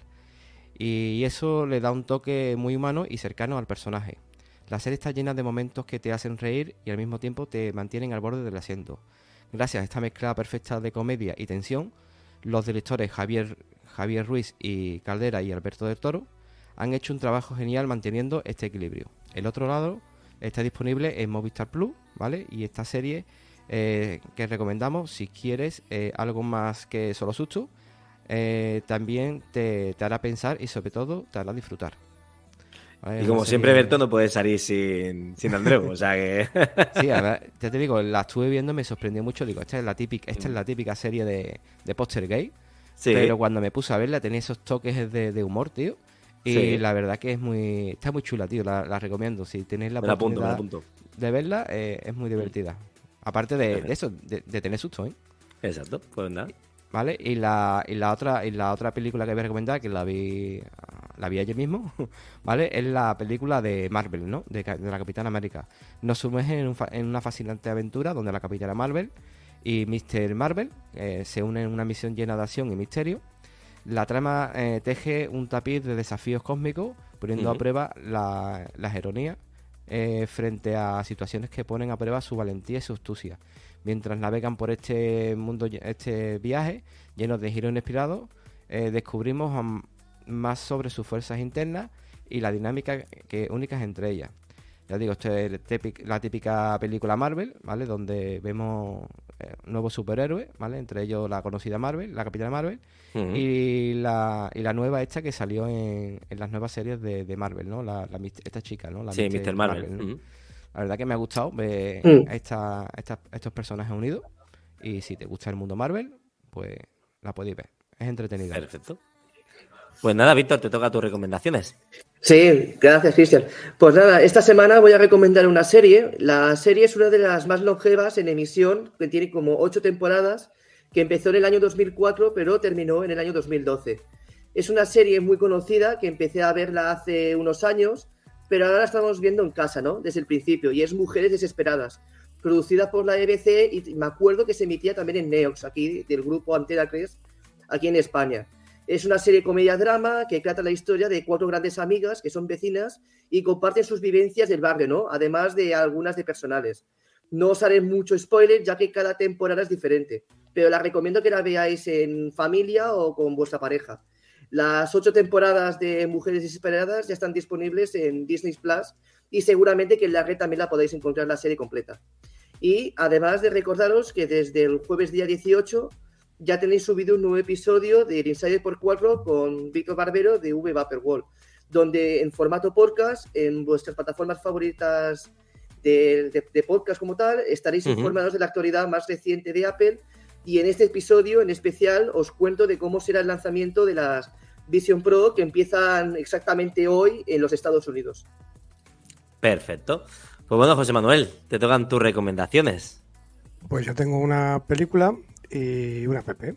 Mm. Mira, la película se llama El Creador. Es una IA, es un, antiguo agente de las fuerzas especiales que se encuentra al mando de un comando que debe cazar y matar al creador de inteligencia artificial extraordinaria, que tiene la capacidad de, aniquilar, prácticamente, de aniquilar a toda la, humanidad. Que María Muy bien, la película no tiene desperdicio, la verdad. Vale, esta me salió a mí y tenía ganas de verla. Sí, la verdad que esta también la tengo apuntadita ya. Es espectacular, a mí me ha gustado mucho. Y luego tengo una app que se llama Tapo, ¿vale? Que, es una aplicación que consiste, vamos, es del ecosistema de, Tapo, que entre ellas eh, son, tiene cámaras, detectores de movimiento, así como los detectores de apertura, que puedes controlar cuando se abre o se cierra una ventana eh, y, o una puerta, ¿no? y está muy bien. Yo tengo el ecosistema, lo he probado y funciona perfectamente. Tengo cámaras en casa y cámaras en el pueblo y detectores de movimiento e incluso ya como he comentado de, si alguien abre la puerta te, salta y te dice eh, el tiempo que, está la, puerta abierta y cuando se cierra, incluso las ventanas. Bueno, es un, casa de, de, Apple, un, por ejemplo, uno de Xiaomi, ¿no? Xiaomi Home, parecido, pero que aglutina más marcas, ¿verdad? Yo creo que Tapo eh, puede, puede meter más marcas, ¿no? Em, bueno, lleva su propio ecosistema eh, de, Tapo. No, no puedes meter nada dentro de, esa aplicación, tiene que ser el ecosistema de Tapo. Ah, vale, perfecto. Vale, pues Fabián, te toca tus recomendaciones en este caso ahora. Antes que nada, el primer producto que hicimos en la empresa de tecnología fue un sistema de seguridad con transmisión de cámaras en 2007 que transmitía video en vivo desde las cámaras de seguridad del iPhone. Eh, fue el primer producto que hicimos y ganamos un premio de innovación tecnológica en Las, Vegas, en Las Vegas por el iPhone. Nadie había hecho sistema de seguridad que transmitía el iPhone. Eh, bueno, las series, vamos a comenzar.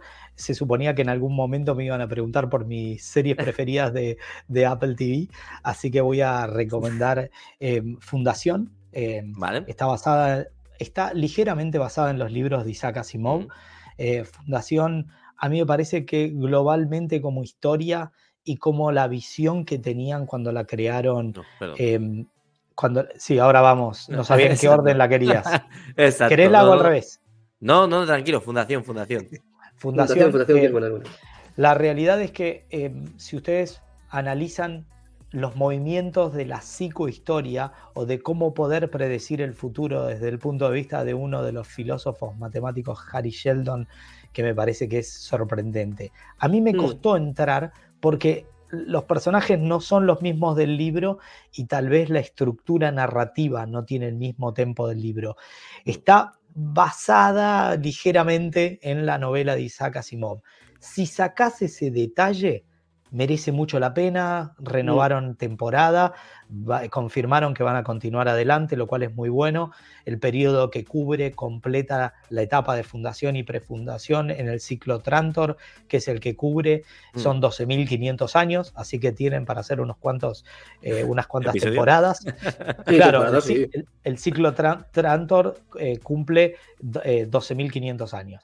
Entonces, es impactante, pero humildemente, si tienen ganas, lean los libros porque merecen mucho la pena. Y hablando de libros, eh, a mí soy muy fanático de las sagas en libros y creo que una de las sagas mejores escritas son de Frank Herbert. Justo ahora tenemos la suerte de que Denis Villeneuve hizo una película dividida en dos partes. La película dura 6 horas, 76, 6 horas 50 minutos. Eh, la recortó, probablemente haya una versión extendida de la primera parte ahora, en la cual eh, contaban los principios de la llegada a Dune, a Arrakis, una historia increíble, pero el universo entero es increíble, son seis libros.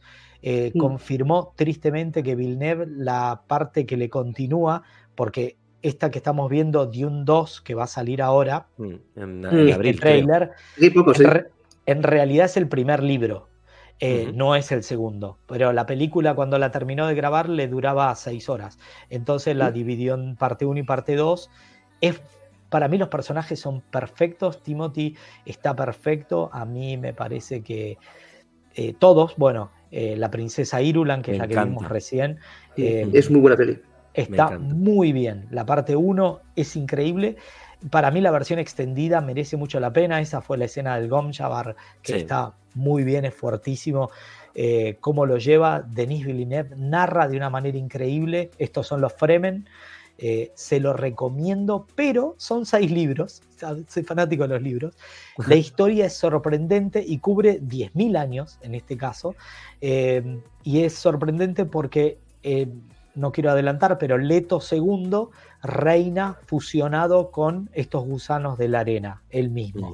Entonces, yo creo que la visión filosófica de Frank Herbert de la ecología, del resurgimiento de los pueblos, de la tecnología, eh, y, creó un universo consistente que nunca va a quedar viejo no usa tecnología como la conocemos nosotros, así que me parece sorprendente esta escena que todos la esperábamos, no llegó en la parte 1, finalmente va a llegar en la parte 2. Exacto. Así que yo estoy muy entusiasmado esperándola, pero si tienen ganitas, sé que es un montón, son seis libros, pero es sorprendente la, saga de Dune. Perfecto. Pues creo que tenés algo más, ¿no? Alguna, alguna recomendación más, ¿no? Bueno, si quieren la hago entonces. Eh, les iba a recomendar algunas apps, eh, pero bueno, las apps que les iba a recomendar es gratuita, es una app increíble, son las apps que más utilizo. Eh, por un lado, Flipboard, es una aplicación que nos permite leer múltiples páginas web. Flipboard es una aplicación eh, que ustedes pueden elegir y te arma una revista leyendo, yo leo unas 64 páginas web diariamente, pero te toma los artículos y las ordena por calor. Es algo que está bueno, quiere decir que cuanto más retweets tiene, te va poniendo en la revista eh, esas partes. Es gratuita y está muy bien. La otra de las aplicaciones que les quería recomendar es de la gente de Blackmagic, la nombré antes, a mm. ver si viene, muy bien, Blackmagic Camera. Bueno, es perfecta. Primero, es, gratuita. Mm. Sí, es, lo tiene casi todo. Tiene el 90% de las cosas están perfectas, le faltan detalles mínimos, pero es la primera versión. O sea, hicieron una aplicación al 90% perfecta en su primera versión. Y eso se debe a que hacen las mejores cámaras del mercado, las Pocket mm. Cinema Camera de la gente de Blackmagic. Y solamente para que sepan, por si alguno no lo sabe, son los creadores de DaVinci, obviamente, y es una de las empresas que más ha eh, revolucionado la industria. A mí me parece que va muy bien, es una cámara de video con todo lo que necesitas y es la única, a diferencia de la de Apple, que te permite grabar ProRes directo en todas las resoluciones a disco externo que eso está bueno. En la de Apple solamente ProRes loga 60 cuadros. Eh, en esta en todas. Puedes elegir. Y también, y también, y también puedes pasar directamente como si tuvieran una especie de, mm, de cloud de ellos mismos. Bueno, pero ahí tenés que pagar. Eh, sí, claro, obviamente. A mí, mm. a mí siempre me gusta recomendar la versión gratuita porque si no mm. siento que estoy haciendo publicidad. Es verdad, podés tener cloud eh, y además podés sincronizar. Ellos si quieren lo hablo, es brillante porque te permite subir el proxy, es decir, un archivo muy pequeñito. Cada vez que vos grabas un video, te graba dos videos. Uno en muy poca resolución, entonces se sube a la nube y puedes maquetar muy rápido tu video. Y, súper fácil en cualquier lado. Una vez que terminaste, le decís, bueno, ahora haceme el video verdadero con los clips verdaderos. Entonces, eh, va muy bien. Yo siempre digo, si tenés un MacBook Air, es la única solución posible, o si tenés un ordenador con recursos limitados, y es gratuita, o sea, va muy bien y en mi opinión no hace falta pagar. Y la tercera de las apps, no la tengo acá, pero... Eh, o te había dado dos solamente. No, me habías dado otra más, que la tenemos aquí, que espérate, a ver si entra. La de Freeform. Ah, les va a sorprender, pero lo dije recién porque pensé que me iban a preguntar por mi trabajo real. Lo comenté recién. Necesitamos, la estoy usando muchísimo con mi equipo de diseño para maquetar mm. Hoy teníamos una, herramienta, teníamos que pensar una nueva interfaz de UI UX para uno de nuestros productos y va muy bien. Yo la tengo, bueno, ahora no, no se lo puedo mostrar porque el iPad me quedó en la otra punta, pero dibujás muy rápido y es en vivo. Estamos todos en la misma pizarra, vamos dibujando, podemos duplicar. Hay mejores, sí, pero esta anda muy bien, anda muy rápido, es muy linda, así que yo considero que es y está y es gratis, o sea, está ahí. Mm. Así que. Sí, nativa de, de Apple, ¿no? Es Freeform, sí, ¿no? Lo lanzaron este año. Sí, el año pasado. El año pasado, sí. Yo creo que José difiere de esto.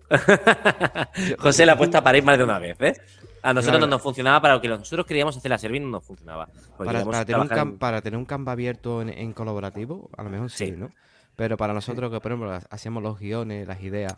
La verdad, en, el iPad va estupendamente, va, de mm. lujo. En el Mac, entre comillas, también va muy bien, pero es que en el iPhone es, un ah, sufrimiento. No se me hubiera ocurrido usarla en el iPhone, tenés razón.